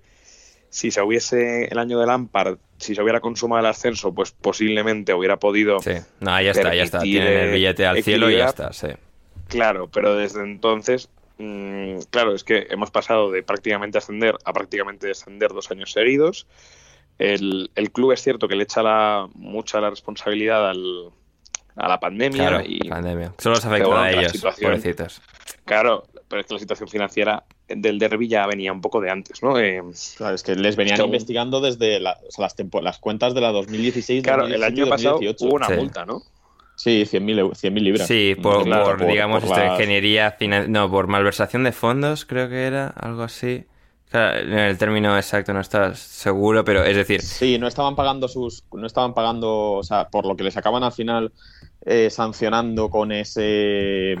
Con, no poder fichar en el pasado mercado veraniego es porque no pagaban los impuestos, había muchas irregularidades en sus cuentas anuales, no las habían presentado y, eh, era una retaila de 6 o 7 puntos, todo relacionado con, bueno, con, malas prácticas financieras. Claro. Sí, sí, sí. Claro, yo también lo que veía era que había como cierta crítica em, en el resto de la FEI, supongo pues que habrá gente en Sheffield o, en Wicom que dirá, joder, ¿y esto por qué no lo hicisteis el año pasado? De quitarle los puntos y, estaríamos nosotros en... en eh, o sea, y el, y el derbi hubiera bajado. Eh, pero bueno, parece que lo del año pasado, pues aunque ya olía mal, pues no era de suficiente entidad para, para, aplicarle la deducción de puntos. Hmm. Eh, pero bueno, por lo que veo, lo de los 12 puntos ya es oficial. Sí, los 12 puntos ya es oficial y, ahora es la cosa de si le suman 9 más que les quitarían por esto otro. Es decir, el concurso de acreedores es automáticamente 12 y ahora serían 9 extra por, por los problemas financieros o de transparencia de las finanzas. Así que... A ver, a mí francamente me parece, estas medidas me, me parecen bien y, y, todas las medidas de control financiero mm, es que lo, que no se puede Lo decía Borja, que al final que en la liga también mucho se llora de Tebas y tal, y que, hijo de puta, pero es que es verdad. O sea, aquí tienes que controlar porque si no se desmonta todo efectivamente la única forma de tener una competición saneada es que eh, es que apliques el control financiero. Yo creo que, esto funciona así, todo el mundo tiene que jugar con las mismas reglas y no puede haber un equipo al que se le permita pues eh, eh, pues saltárselas a la torera, ¿no? Que pues básicamente ha sido un poco lo que ha estado haciendo el, el derby. no sé si por falta de dinero, por falta de capacidad o por tener un dueño pues que su fortuna la hizo jugando al Candy Crush. Vamos a ver Candy Crush, o sea, jugando, eh, generando el Candy Crush. jugando al Candy Crush había sido muy bonito. Empezaba a juntar caramelos ahí de tres en tres. Sí. Claro. Eh, pero bueno, eh, veremos cómo se va a, a, determinar esto, pero vamos, con los 12 puntos o 21 que le puedan quitar al derby, pues hombre, pues mm, casi cualquier equipo lo tendría muy difícil. Y ya si sumamos un equipo que no ha podido fichar en verano, que sus estrellas son Ravel Morrison y. Su entrenador Wayne Rooney. No sé quién más hay por aquí, pero. Claro. Claro, Ravel Morrison, eh, Baldock, Jagielka el equipo, ¿no? Phil Jagielka. Es que imagínate. Es que el equipo es, es, es, una jodida mierda. eh, o sea que vamos, mmm, con los 12 puntos yo creo que bajarán prácticamente seguro y, y con los 9, pues bueno, yo casi me, retiraría de la competición. Sí, absolutamente. Eh, lo que no es una jodida mierda en absoluto es que Kevin Keegan fue el otro día a presentar los premios Carne 2021 de, bueno, de la industria cárnica, eh, de la, los Meat Management Awards, en Inglaterra se, se, celebraban este, esta pasada semana y ahí estuvo Kevin Keegan. además, esto se, se dio lugar en un Hilton de Birmingham, que bueno, nosotros, claro, decíamos Hilton. Era un Hilton. Un Hilton, claro, vale, que está en Birmingham, pero es, pero es un Hilton, es un Hilton, quieras que no, eh, como, si está en Hereford o en la Conchinchina. Tú habrás estado en alguno, ¿no, Ander? Eh, a ver, Estuve hace, hace un par de años para una cosa, para una conferencia de una cosa, em, pero no, no, no es, es decir, no he pasado una noche nunca en un Hilton. No, ah. no he llegado a ese nivel todavía. ¿Los demás? Héctor, Manu. Yo he cenado y he comido, creo, y no sé si. Creo que no, creo que no. Pasar noche en un Hilton, no. No. Yo sí, yo sí, pero, pero creo que, se puede comparar el de Birmingham un poco más. Yo he pasado una noche en el Hilton de Malabo. Hostia. Ojo, ojo, ojo. Sí, sí, no es que Héctor tiene una cantidad de vivencias, sí, sí. O sea, Hilton en, en, Malabo. En Guinea Ecuatorial. Sí, sí, sí, exacto. Así que eh, no sé, ¿alguna reseña? ¿Le diste cinco estrellas, Héctor? ¿En, en Booking con eh, TripAdvisor? Eh, no, bueno, eh, solíamos ir allí al gimnasio y a veces a cenar porque te intentaba asegurar no coger la, fiebre tifoidea mm. eh, por las verduras y pues el 50% de las personas que conozco la cogieron igualmente. Vaya por Dios, bueno, no, no, nos apenamos enormemente. Pero el caso es que Kevin Keegan pues fue a presentar estos premios, que ¿por qué? Pues no tenemos, no, no lo tenemos muy claro, pero le querían... Porque le pagarían bastante. Claro, sí, ya le pagaría. Pero ¿por qué decidieron pagarle pues mucho a Kevin Keegan? Es, la, es quizás la pregunta, o sea, no lo sabemos, por ejemplo. Pero eh, decidieron hacerlo, él decidió aceptar. Eh, de alguna forma, pues eh, cumplirían con sus monumentos que, que, él espera cobrar estas cosas y pues él, fue por ahí y muy, muy metido en la causa, ¿eh? no es en plan de no, yo venía aquí a hacer un trabajo, no, no, él muy metido, eh, me estuvieron entrevistando para la página web meetmanagement.com en una entrevista fabulosa que estará en la descripción para que podáis leer en su totalidad porque no tiene desperdicio y quería rescatar un par de extractos, un par de extractos a la pregunta de ¿cuál es tu opinión Kevin sobre la actuación de la industria cárnica en Reino Unido durante la pandemia? Keegan contestó lo siguiente. Lo, han manejado muy bien. Eh, he escuchado a menudo que va a haber eh, problemas y leyendo cosas así en los periódicos, que algunos suministros van a verse afectados y demás, pero parece que la industria cárnica siempre sobrevive y a veces te preguntas cómo. Continúa reinventándose constantemente. Estamos viviendo en unos tiempos en los que la gente está mirando a la carne y a sus dietas y todos los sectores están bajo lupa. Pero de lo que yo puedo recabar, la industria cárnica ha manejado muy bien la pandemia y parece que está saliendo de esta todavía más fuerte. ¿Estás de acuerdo, Manu? Sinceramente, no te puedo decir. Eh, no, manejo los datos cárnicos como para. No sé, pero tu experiencia en el supermercado, o sea, no sé. Uf, mi experiencia en el supermercado. Eh, en cuanto a la carne, es verdad que se ha mantenido, ¿eh? O sea, no he echado en falta nada tema cárnico, igual que si me hace falta el salmón este que viene sin, sin ahí sin, sin espinas y sin piel y que pimientos rojos tampoco hay muchos y alguna cosilla así. En cuanto a la carne, aguanta, ¿eh? O sea, que el Reino Unido, cuidado, ¿eh? Que mucho ves y mucha historia, pero carne tenemos para dar y repartir. Sí, sí, sí. Luego también había otra... Oye, sí, Rafa, cuéntame. Una cosa, yo veo aquí que hay una... Porque buscando antes en Google, hay una cuenta de Instagram que se llama Kevin Keegan Eats British Beef. Y que hay al parecer un tifo de un partido de del 9 de mayo del 96, en el que los, los fans del Manchester United exhibieron este cartel que pone Kevin Keegan come, eh, come pues ternera británica. Entonces, igual de ahí viene el de ¿eh? causalidad puede ser. Con, con este señor puede, y la carne. Puede ser, pues igual sí, mira, mira, pues igual, puede estar ahí, porque además Kevin decía también en esta entrevista que proseguía, y había muchas preguntas más, pero un pequeño extracto más importante que, que, incluía, decía, decía así Kevin, si alguien ha apoyado a la industria cárnica este año ha sido mi familia. Con el buen tiempo hemos tenido una racha de unas 5 barbacoas en 6 días. Tenemos un buen carnicero oh. de confianza, así que le apoyamos y le pedimos la carne cortada para la barbacoa. Cinco o seis días, ¿eh? Barbacoas. Se debe estar poniendo como como un cenacho. sí, sí. O sea, a ver, que en la barbacoa pues puedes poner salmón de, de, mano y tal, y ensaladitas, sí, pero, hostia, cinco en seis días. Sí, pero mejor no lo hagas. claro, claro, claro, efectivamente. Así que, no, no, pues, eh, Héctor, o sea, Kevin, aquí el puto amo de la carne.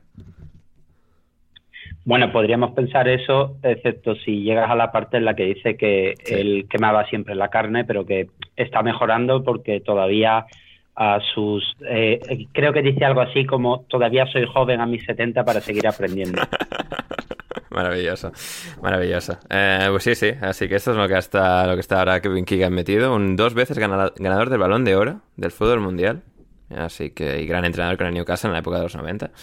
Así que sí, sí, no, fantástico. No, nos congratulamos eh, enormemente, Rafa. ¿Algún último rescate de esto o pasamos a otras cosas? Eh, que tiene tela que este tío que llevará tocándose la vaina 40 años no sepa hacer barbacoas, pero bueno. Efectivamente. Eh, Ander, eh, lo que me, lo que me habíamos hablado de mirar qué está haciendo Harry, porque claro, de celebridad a celebridad. Ah, claro. lo último que he encontrado. de grandes entrenadores a grandes entrenadores. Leyendas, leyendas de la vida. Sí. Harry lo último que ha hecho, que también está un poco en la línea, imagino que si lo de Kevin viene por lo que por lo que ha comentado Rafa, eh, Harry es famoso en, en Pool y en la zona de Pool y Bournemouth por, por estar en la zona de retirados. Pues ah, eh, la pasada semana se fue a, a pasar la tarde eh, con una comunidad de, jubilados en pool y tomarse ahí unas copas y sacarse unas fotos. O sea, que cada uno haciendo lo que mejor sabe hacer. Efectivamente. Maravilloso, ¿eh? maravilloso. Es eh, absolutamente fantástico.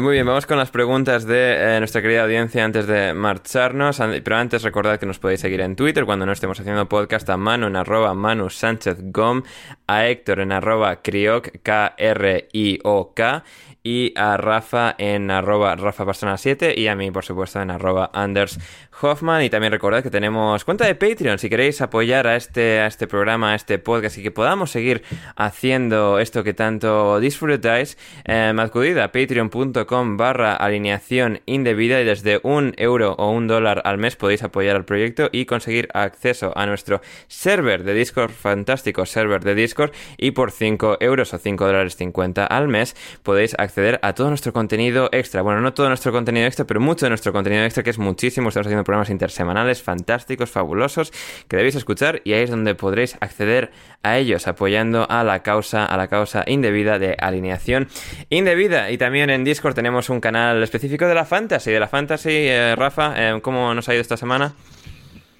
A ver, pues... Em, Voy a abrirlo en riguroso directo para no, equivocarme. Bien, bien, bien. bien. a mí me ha ido mal, se me olvidó hacer los cambios porque, claro, estaba pensando bien, es que de repente, hostia, que está jugando el Leeds y el Newcastle y es con vale, ya se ha hecho tarde.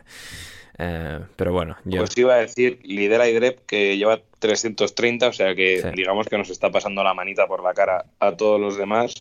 Porque el segundo, que es Oscar PM24, hmm. tiene 31 puntos menos que él. Eh, luego, pues bueno, por destacar a gente ilustre, que me perdone gente que igual por los em, por los nombres no identifico, pero bueno. Gente menos eh, ilustre, lo puedes decir. Nuestro querido Diego Blomquist está sexto con su con su Memerton. Sí. Los padres de Pantilimón, que también están jugando a esto, están en... claro, que, aun siendo, que siendo sordos y mudos, pueden jugar al fantasy sin ningún problema. Efectivamente. Eh, yo esta jornada caigo tres puestos, estoy decimotercero. Eh, Jaime Suárez está el decimocatorce, Sepelio, mítico Fulham de Sepelio, está el quince. Buena gente. Eh, bueno, tenemos aquí buenas, buenas mandangas. Así que bueno, seguiremos informando. ¿eh? y, de nuevo, enhorabuena al señor Iderep. Iderep, sí, sí, que nos está humillando a todos, pero bueno, además es, suscriptor de Patreon de, em, de, em, lentejista, así que, o sea, amo, amo y señor de todos nosotros. En todo caso, vamos a las preguntas. Germán nos dice en, nuestro server de Discord, nos mandaba la pregunta, para todos los ilustres que están alineados indebidamente para este programa, de estas cinco jornadas, ¿qué equipo les está sorprendiendo y cuál decepcionando? Héctor sorprendiendo eh, Everton de Rafa Benítez y Salmón Rondón. Sí. Eh, y decepcionando, bueno, y creo que creo que voy a decir el Tottenham, porque del Arsenal, por desgracia, ya me, esperaba un poco la, caída. Creo que el Tottenham sí que me está decepcionando un poco porque al haberse quedado Kane y, y bueno, Nuno, pese a que a ver, yo tampoco soy súper fan de Nuno, pero yo esperaba que mantuviera un poco más la solidez del equipo y, me da un poco la impresión de que la caída puede continuar incluso la semana que viene que juegan con el Arsenal. Así es, mano. Pues me está sorprendiendo el, voy a decir el Palace, porque me parece que tiene un equipo apañado y creo que lo pueden hacer bien esta temporada y decepcionando, eh, te diría el, sí, te diría, bueno, te voy a decir el Wolverhampton por... Hmm.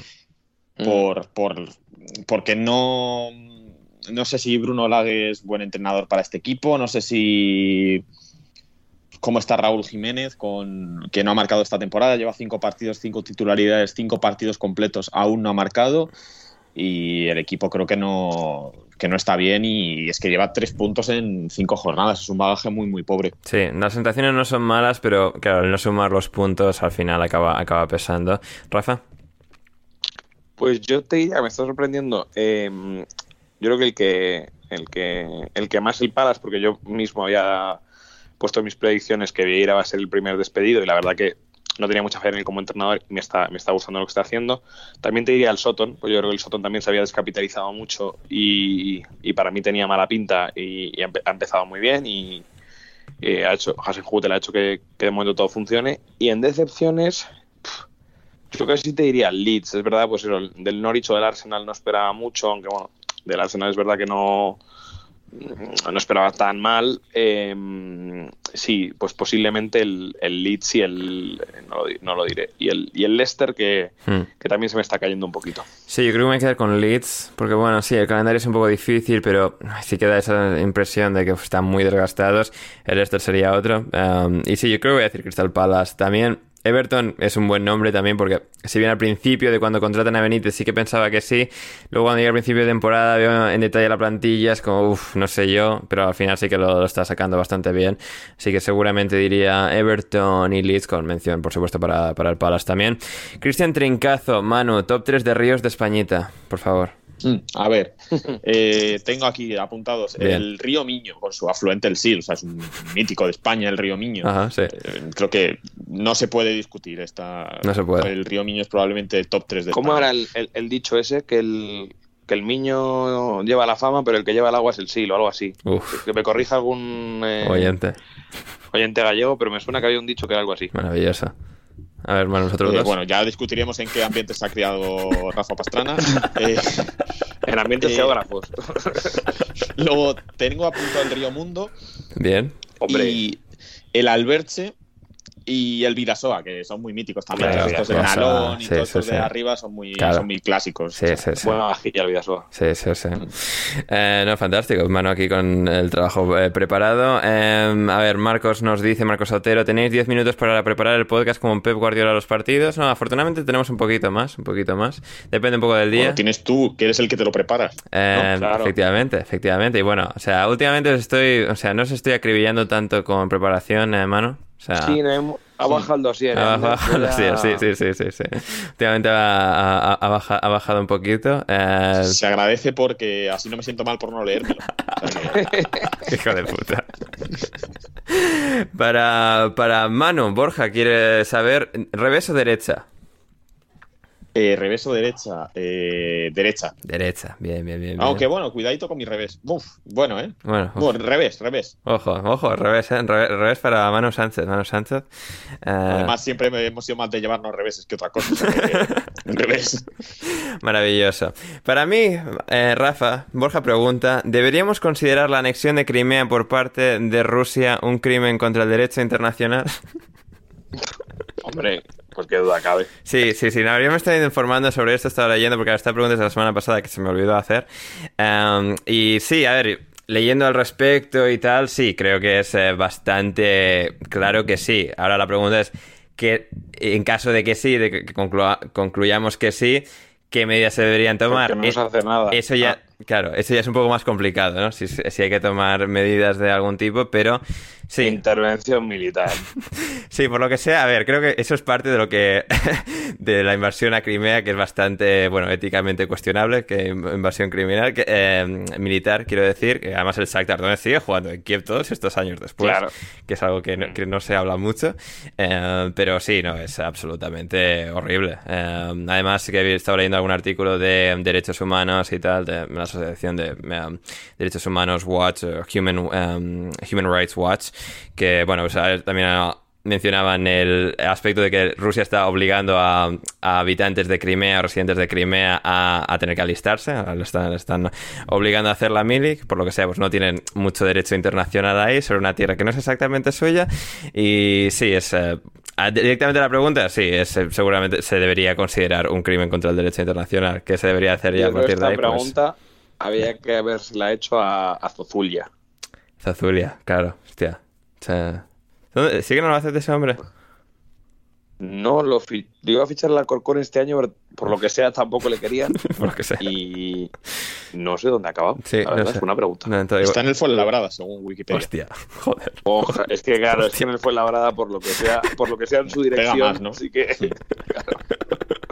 Madre mía, pues sí, sí, sí. Eh, está el hijo de Tebas y tal. pues sí, a ver, Un, y. sa- un saludo Sí, a eh, Javier Tebas Medrano y Javier Tebas Coiduras. Sí. Un abrazo a los dos. Sí, sí, sí. Escuchan siempre este podcast. así que sí, no, lo de Rusia en Crimea en líneas generales, pues, pues muy mal, muy mal. No, o sea, no, no, no, es, un, no es una victoria moral para, para Rusia. Y em, para Rafa, ¿podría la Comisión Europea presentar una propuesta de directiva reguladora del fútbol europeo teniendo en cuenta lo dispuesto en el artículo 165 TFUE? ¿Podría encontrar alguna base legal diferente? Va, eh, ¿Sí o esto no? lo Es- discutimos. Es, fácil la pregunta. O sea, es un 50%. Lo discutimos amplia. No, cualquier pregunta que le hagas a un abogado, Manu, es depende. Cierto. Entonces, eh, pues sí, depende. Ya lo, ya lo hablamos eh, Borja y yo en el Chistu, y yo ahora mismo no estoy en estado mental ni físico para, para abordar esta pregunta. Bien, bien, bien, bien. El chiste, ¿qué tal, Rafa? Que, o sea, lo comentamos con Borja el otro día cuando vino y estaba, estábamos estaba ahí Hombre, hablando, pero bien, eh, es verdad que. mm, que, que huele a caspa y Está- combina, ¿no? Sí, sí, sí, sí, Mucho, según entras eh, huele a Baron Dandy. Eh, pero, pero bueno, eh, oye, nos, nos jalamos un, un chuletón ahí a la piedra que Vamos. nos faltaba un gitano. Hostia, tremendo. Y, y además salió bueno el corte, nos dijo el, nos dijo el hombre. Ah, o sea bien. que. Bien, bien. Es verdad que yo creo que no íbamos muy acorde con el dress code del, del sitio, Ajá. pero. ¿Cuál es el dress code bueno, de- eh, de- del mesón chisto de Madrid? pues ah, yo creo que el dress code debería ser. Algo También hay así. caspa, más- ¿no? Si se comentó el otro día. Claro, pero más chaqueta, más tal. eh, bueno, Borja iba con su polo característico y tú ibas como en camisa sin más, ¿no? Sí, yo iba en camisa, como suelo ir. Yo, Sí. yo soy un tío eh, ele- elegante, Elegante, Rafa, digamos. elegante, las cosas como son. Casual, pero formal. Claro, sí, sí, sí. Total, total. Pero Borja me iba en, hawa- en bueno, era un polo camisa Ah, no, hawaiana, camisa hawaiana. es, Estaba pensando polo. No, no, no. Ahí iba con la camisa hawaiana, es verdad. Uf, es verdad. Sí, sí, sí, sí. O sea, tremendo, tremenda, tremenda experiencia. Eh, para Héctor, Borja quiere saber cuánta, con cuántas bicicletas eh, te has chocado ya o te han atropellado. Eh, sorprendentemente, ninguna. Ninguna. Eh, realmente. En el país del terrorismo ciclista. No, eh, a ver, tampoco quiero buscarme, porque además hay un, un podcast con el que competía eh, en tema de ciclismo y tal, pero sí. eh, en, en este país lo que digan los ciclistas es lo que, lo que funciona. Da igual, ellos dicen que el blanco es negro y se convierte automáticamente en negro. Pero eh, Rotterdam es una ciudad más o menos tranquila, pero yo, si no estuviera bajo los efectos de alguna sustancia alcohólica, nunca us- usaría la bicicleta en Ámsterdam. Es, es, es- eh, no sé, estas películas del espacio en las que los coches vuelan y parecen como muchísimos insectos volando todos juntos. Sí, sí, sí. Pues eso las bicicletas en Ámsterdam. Un Es enjambre de bicis en, en Ámsterdam, maravilloso. Eh, eh, eh, y para Manu también pregunta Borja, ¿supone la llegada de Liz Truss al Ministerio de Asuntos Es un hijo de Exteriores? puta. Bien, ya tenemos la respuesta de Manu Sánchez, que hijo de puta y ya está, ¿no? Sí. No sé qué de Irlanda del Norte, decía. Hijo de puta, por si acaso. Sí. Si quieres acabar y le respondo. Eh, no, la, la pregunta completa es, ¿supone la llegada de Liz Truss al Ministerio de Asuntos Exteriores un riesgo mayor para la situación en Irlanda del Norte? Es que lo peor es que se podrían haber inventado los nombres y, ¿sabes? Y tampoco ni lo hubiera comprobado ni... eh, sí. Muy bien. La respuesta es sí. Muy bien. Eh, Gobladesgo, ¿creéis que haber sido futbolista profesional te da algún tipo de ventaja para ser buen entrenador más allá o no eh, de conseguir el puesto? Un saludo, cracks. Rafa, como exjugador que eres. A ver, pues siempre vas a tener un control de ciertos matices del juego que, que, no va a tener una persona que no haya jugado a nivel profesional. Pero bueno, todos hemos visto grandes entrenadores que no han jugado a nivel profesional, como es Mourinho, como es Rafa Benítez, o sea, que han estado en el mundillo, pero que no han llegado a, a, a jugadores profesionales. Vamos, yo siempre pienso que, que un, un, plus sí que tienen. Y, hombre, no es casualidad que ahora, pues, de los, de los mejores entrenadores de la, de la década, eh, pues el Cholo lo ha sido, eh, Pep lo ha sido. Bueno, pero Klopp, Tuchel y Nagelsmann no, por ejemplo. Bueno, Klopp más o menos claro. hay ahí, pero... Claro, claro, no, hombre, Klopp es un poco también el ejemplo. Hombre, Klopp sí jugó en primera, ¿no? En primera, sí, por eso está un poco en el borde, quizás sí, o sea, que era como un equipo más de segunda sí. y tal, pero... No, no, pero a ver, también te decía que yo creo que es verdad que hay entrenadores y, y no es una cosa solo de ahora como es Tuchel o, o Nagelsmann, uh -huh. vamos, Nagelsmann yo creo también le, le, lastra la carrera una, una lesión, pero yo que tenía buena pinta. Sí pero o sea, Mourinho o, o, Benítez, que han sido entrenadores eh, muy buenos, ganadores de la Copa de Europa, eh, pues no habían, no, no, no, habían sido futbolistas profesionales. Pero vamos, creo que un plus sí te da. Muy bien, fantástica respuesta de Rafa. Eh, Lobato, para Héctor, ¿cómo haces para tomar fotos de comida que antojen siempre? Eh, pues a ver, ten, por supuesto hay un truco, pero no lo puedo desvelar aquí. Si acaso lo desvelaré en los Patreons bien, o bien, bien, bien, bien premium, pero no puedo. Los, la, la, magia no se desvela tan, tan fácilmente. Así me gusta, Héctor. Voy a responder también en el podcast premium lo de las Strunces ahí en Irlanda del Norte. Muy bien, fantástico. Lucío Wagner pregunta para todos: ¿Sois de montaditos? ¿Cuál es vuestro preferido? En Sevilla se estima mucho mi preferido, el mantecaíto solomillo al whisky con patatas y jamón. Uh, todo metido sí. en el pan. Voy a cenar que me ha entrado hambre. Acompaño con foto de Google para putear. Eh, yo, yo he comido eso ver, muchas mira. veces en mi vida ver. y os puedo decir que me ha arruinado la noche de domingo. Ojo. Porque es, es, es en serio, es eh, tiene, tiene el, la, es suficientemente jugoso y sabroso como para que lo quieras tomar incluso antes de, de salir. Ya, yeah. claro, hostia, pues mira, sí, sí, no, ver, suena bien, ¿eh? O sea, esto no he probado nunca.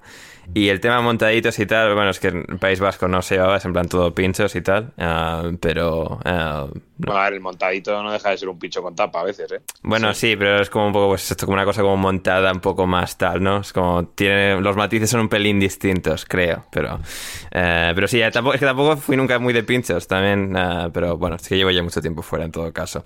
Así que, sí. Hombre, pinchos no, pero el Dragon Drink ese sí. bueno, Rafa, eh, mano, lo que tengo a mano, lo que tengo a mano, o sea... Es que tela. En fin. Madre mía, es, es efectivamente, es que este chaval dio, dio zapana que no tiene dientes. Juan Di, para Manu, ¿alcachofas, espinacas o espárragos? Oye, ¿qué pasa? Y aquí no, Manu y yo no tenemos derecho a decir nuestro montadito ah, favorito. bueno, ah, no sé, eso, ¿sabes? lo tenías. Venga, a ver, Rafa, montadito preferido mi mano también. Yo lo tengo, yo el, yo el serranito que tiene ahí su lomito, jamón y pimiento. Eso es... Eh, sí, con eso no puedes fallar. Ambrosian bendita. Sí, sí, sí. Sí, eso, un buen lomo queso también entra muy Hostia, bien. O, o sí, un, sí, sí, lo de mano, sí, sí. O sea, es que a, además en, en Madrid, a, en, al lado de la Nuit, hay un... Oh una tienda de. Bueno, una tienda. Un puto antro que vende bocadillos. una tienda, digo, sí. una tienda. Y claro, y era muy mítico, pues después de, de dar vergüenza en la Nuit, si el tío del jamón de, de fuera no está. Oh, el tío pues, del jamón de la Nuit. Qué, sí, qué sí. recuerdo. Me, oh, de verdad, me estoy emocionando. Mitiquísimo. Ese hombre. O sea, ya si te menciono la moqueta y la barra libre de cinco pavos, ya te echas a llorar. Hombre, sí, sí. Increíble. Eso pues, whisky con granadina, sí, sí. Sí, sí. Y, y, y, que tenías que beber con Red Bull porque era lo menos malo de todo de allí. Maravilloso. Eh, pues esos, todos esos montaditos eh, siempre entraban genial a, pues, pues ya te digo, 6, 7 de la mañana. Bien, bien, bien, bien. Uh, para Manu de Juan Di, ¿alcachofas, espinacas o espárragos? Esto, bueno, la gente si quiere saber de qué viene, que escuche, que pague en Patreon, por favor. Eso, que paguen. Que paguen. Eh, pues entre esas tres cosas, pues alcachofas seguro que no, porque el, lore del programa, pues el que lo sepa lo, lo, conoce. Y entre espárragos y espinacas, eh, espinacas. Bien, sí, sí, sí. Buena respuesta, mano, buena respuesta. Para Ander, la de rigor, me compras el titular Filipo gana su segundo arco iris. Efectivamente, eh, Juan, sí, sí, te lo compro por completo. Filipo gana que ha ganado el, eh, la contrarreloj del Mundial de Ciclismo. Y eh, para Rafa, Griezmann, Suárez, Joao Félix, ¿por qué no hay gol en el Wanda? Y añade Gonzalo, Rafa, ¿Qué se siente que el Atlético de Madrid tiene a los dos jugadores mejor pagados de la liga y el entrenador mejor pagado del mundo? De los mejor pagados, eso de los mejor pagados de la liga, ¿de dónde se lo ha sacado? De la punta la chorra. O sea, me estás diciendo que. Fuente Gonzalo Garol. Fuente, fuente eh, eh, créanme, por favor. Sí, fuente, eh, lo juro por, por Dieguito Maradona. Sí, sí, sí, vamos, o sea, estoy segurísimo yo de que, digamos, todos esos del Barça, que hasta Luke de Jong cobraba, digo, Luke de Jong, Frank de Jong cobra 16 millones de euros al año, em, cobra más que Griezmann, que se ha bajado la mitad del, sueldo.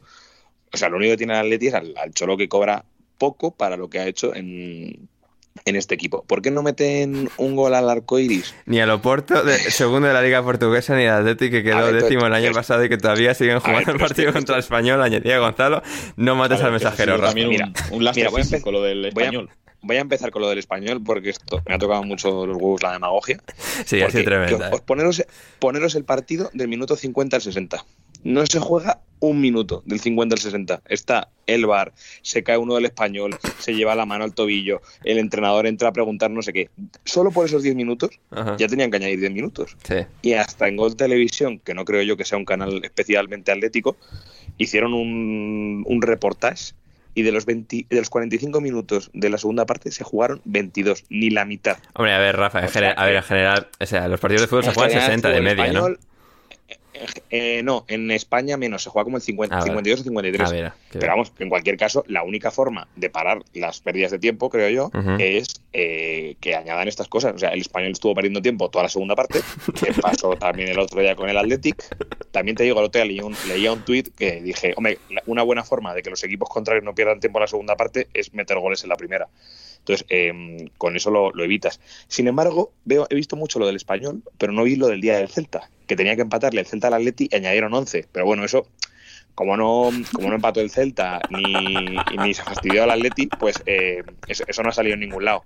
Pero bueno, la demagogia siempre pues hay que hacerla Sí, a la liga le están cayendo muchos palos. Me da la sensación ahora que son como los favoritos pues a ganar la liga, ¿no? O sea, como más de lo habitual. Y a, mí es una cosa, y a mí es una cosa que me gusta, porque los aficionados del Madrid y del Barça lo que estaban encantados era cuando venían a meternos seis al Calderón y el Pichu Cuellar se hacía una foto con no sé quién y iban a cambiar la camiseta con Ronaldinho y Ronaldo nos metía un gol en el, a los 15 segundos. Eh, Eso eran, buenos, eran buenos tiempos cuando, cuando el Atleti se dejaba ganar por el Barcelona para joder al Madrid la liga. Eran tiempos increíbles aquellos. Es que hubo unos años, esos principios de los 2000, que es que al Madrid le regalábamos nueve puntos todos los años, lo que le quitábamos la base en el Calderón y, y, los, y los seis que le regalábamos. Porque yo he visto, yo he visto esos derbis de los 14 años sin ganar dantescos, de goles en el minuto uno, eh, Van Nistelrooy eh, fumándose un piti en un palo y metiendo un gol, o sea, cosas, cosas que eran, o sea, cuando Higuaín no le metía un gol a nadie, un gol a pase de Casano, o sea, cosas, he visto cosas dantescas. He visto un gol anulado a Luis Amaranto Perea. Entonces, eh, al aficionado del Madrid lo que quiere es eso, que el Atleti sea una mascota pero el aficionado del Madrid antiguo, véase Florentino Pérez, sabe que su rival es el que su rival es el Atleti. Porque cuando antes de que llegaran los Gil, el Atleti tenía ocho ligas y el Barça nueve. Luego llegan los Gil, el Atleti la casualidad pues tiene dos ligas más y el Barça tiene 20. Entonces, pues ahora parece que sí que es el, rival del Madrid. Pero vamos, que en, resumen, ¿que por qué no mete goles? Pues no tengo ni puta idea, pero acabará metiendo, oye, os acabará haciendo mamar a todos los que dudáis del Cholo. Vamos, vamos, así me gusta Rafa, vamos. Eh, y vamos, Los choloplanistas somos así. Así es. Y terminamos con las últimas. Esto también de Gonzalo. Para Manu, opinión de la derrota de, en Copa Davis del bostero y fracasado Diego Schwartzman ante literalmente André Iturralde. O sea, ha perdido para los que, bueno, eh, jugaba este fin de semana Copa Davis, eh, eliminatorias de clasificación para la, fase final de la Copa Davis, etcétera, etcétera. Eh, Argentina contra Bulgaria en, no sé si es en, creo que es en Buenos Aires. tierra batida, etcétera. Bueno, condiciones muy favorables a los argentinos. Bueno, pues Diego Schwartzman, número 15 del mundo, ha perdido contra el número mil y pico un chaval de 16 años, un junior, eh, que se llama, no sé ni cómo se llama, un búlgaro. Literalmente Ander Iturralde, como decía Gonzalo. Sí, o sea, o sea, no, a ver, no muy malo, pero me refiero que, que no pierdes ese partido. O sea, que la cuota a la victoria del búlgaro era de 101 por euro apostado. O sea, una auténtica barbaridad. Pues Farm perdido 6-3, 6-4, algo así. O sea, no, no entiendo, o sea, no, no sé qué explicación se ha dado a, a esa derrota pero pero vamos, es que es una cosa surrealista. Bien, bien. o sea, es como si yo mañana eh, ligo, ¿sabes? Pues igual, o sea, la, cuota es más o menos la misma. a Manu le gusta hacerse de menos, en todo caso. Héctor... Ah, hombre, sobre todo porque voy a estar aquí en casa, me refiero que tampoco hay muchas posibilidades de... Claro, sí, sí, sí. Por lo que estoy hablando con nosotros, a no ser que enamores a alguna oyente, pues... Uh... Desde que estás en el podcast, ¿no has tenido alguna petición de alguna oyenta o algo? No, pero me han seguido tres o cuatro tíos en Instagram, o sea, en, Twitter. y, te, y, han dado verificado en Twitter ¿eh? también, hermano. O antes de aparecer aquí no lo tenías. Eso es verdad, eso es verdad. No sé si gracias a esto, probablemente no, pero, pero bueno. Héctor para mano quiere saber si Tinder o POF. Eh, lo he visto y POF no lo conocía. Es algo así como eh, algo de FIS, no sé. Es, la Biblia toda. Héctor. A ver, lo voy a buscar.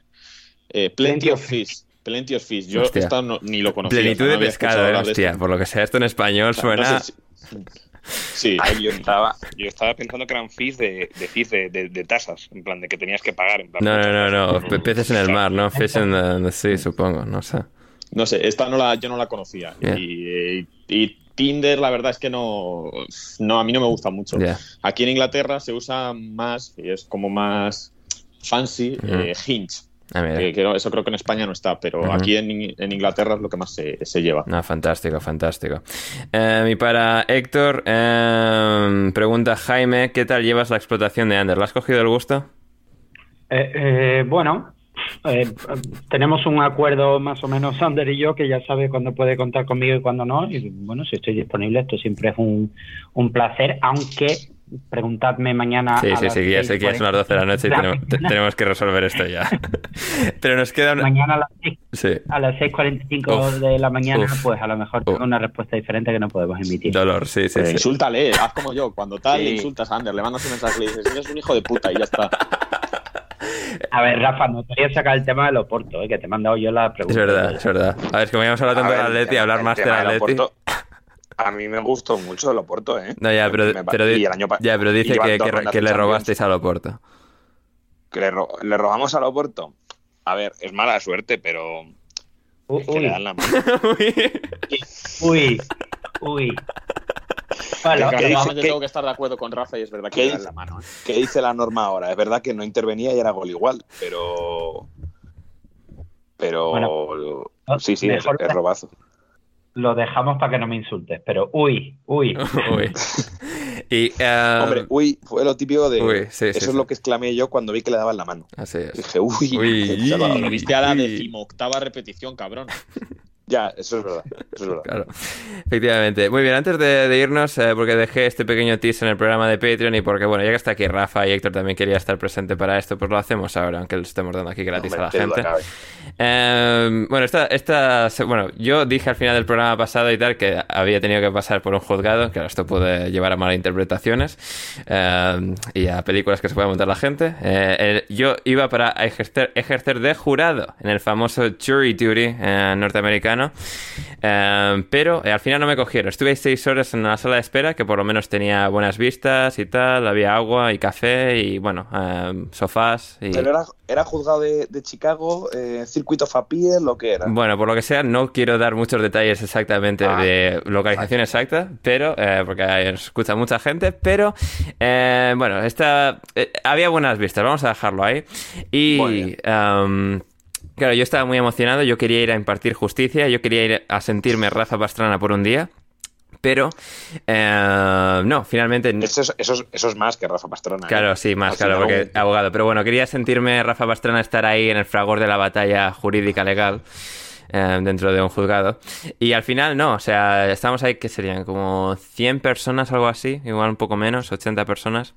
O sea, una sala de espera grande y tal, sofás amplios y tal. Y claro, yo estaba ahí, había ido con toda mi buena voluntad, esperando a que me llamasen. Llaman en un punto como a treinta y pico personas, cuarenta personas, algo así. Y claro, yo no fui uno de esos números eh, a los que llamaron y al final pues seis horas pasé ahí el día leyendo mis cosas, preparando el podcast el día siguiente y tal. aunque siempre hay que informarse y estudiar. Pero, eh, tu vida es lo que transcurre entre preparación de podcast y preparación de podcast, efectivamente. Sí, sí, sí. Y claro, pues bueno, como a ver, no tenía pues, muchas más distracciones, pues bueno, más o menos voy leyendo aquí las cosas en el móvil, intento no estar solo en Twitter. Y más o menos lo pude aprovechar, pero sí que me quedé con las ganas, Rafa. Sí que me quedé con las ganas. Hombre, la verdad que es, un, es una cosa maravillosa. Yo voy a reservar mi opinión sobre el sistema de jurado para un Patreon de pago, porque yo sé que esto, uh, uh, uh, esto la, audiencia lo demanda. sí, sí, sí, diferencias entre el sistema anglosajón y el español, pues eso yo creo cualquier oyente lo estaría arden deseos. Y para cualquiera que le guste eh, este rollito y, la y se vea la importancia del, del jurado, yo os recomiendo la, la serie esta de, American Crime History, la de la de J. Simpson. Ah, sí. Que hay uno o dos capítulos, creo recordar. A mí esa serie me encantó. No porque es, no solo porque sea abogado, sino porque yo creo que es una serie que está muy bien. Sí, está muy bien, está muy bien. Y hay uno o dos capítulos que es muy importante cómo utilizan para la eh, selección del jurado, ¿no? Es verdad que el caso de J. Simpson, pues bueno, pues tenía pues todos sus componentes raciales, sociales y demás pero, pero para que se vea el valor que se le dará ahí a los jurados. O sea que entiendo que Ander esté eh, un poco frustrado por no haber salido elegido eh, en Jury Duty. Sí, sí, sí, eh, terrible. Pero bueno, esto está muy, muy buenas vistas, insisto. Estaba ahí mirando bien, bien, hacia sol y tal, bonito. Y hacia está el aire acondicionado puesto, así que cero quejas en cuanto a la manutención del sitio. muy bien, Ander, dígame, y con esto nos Ander, Una, una, pregunta. Después de, la, de esta versión oficial, ¿podemos desvelar la ubicación de la cárcel en la que estás ahora mismo? Eh? en Patreon, sí, si pagan, o sea, podemos desvelárselo a la gente. Podemos desvelárselo. Eh, en todo caso, hemos llegado ya al final. Héctor, muchas gracias. Nada, un placer, eh, un honor haber estado con, Manuel y con, Rafa en, mi debut en los lunes y, nada, que tengáis todos muy muy buena semana, en especial los, los hinchas del Tottenham. Así es, muchas gracias, Manu. Eh, muchas gracias, chicos. La verdad, como siempre, un placer aquí. Hoy, hoy acabamos prontito a las 11, o sea, sin pasar la medianoche en Londres. Y pues nada, pues me pondré. nos, ha preguntado, nos han preguntado también por los capítulos de Sex Education y por la opinión. Yo no he empezado todavía la, tercera temporada, así que espero ahora empezar, empezar con ella. Mm, no, fantástico, fantástico. Y Rafa, muchísimas gracias a ti, como siempre.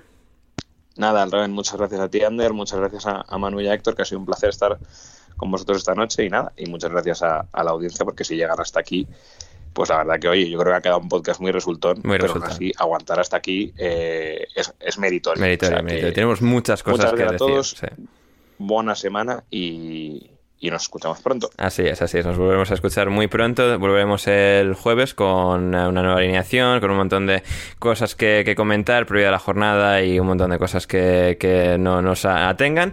Y nada más. Y luego el lunes, como siempre, en abierto, el jueves en, Patreon y el lunes en abierto de nuevo en alineación indebida. Votad en iBox, el link en la descripción también, premios iBox. Importante que no lo había mencionado. Tenéis que votar a alineación indebida para que nos den el premio a mejor podcast de deporte. Y nada más. Yo soy Ander Iturralde. Volvemos el jueves y después el y hasta entonces, pasadlo bien.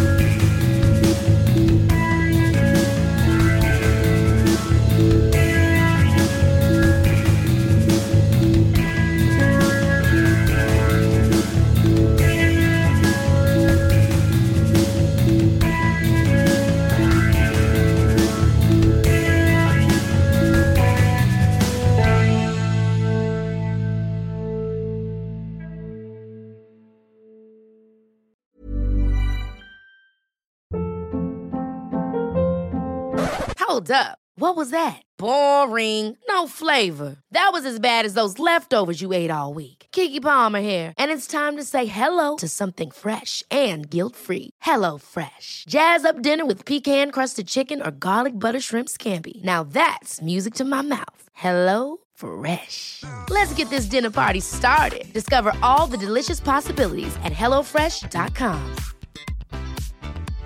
Hey, it's Paige DeSorbo from Giggly Squad. High quality fashion without the price tag. Say hello to Quince.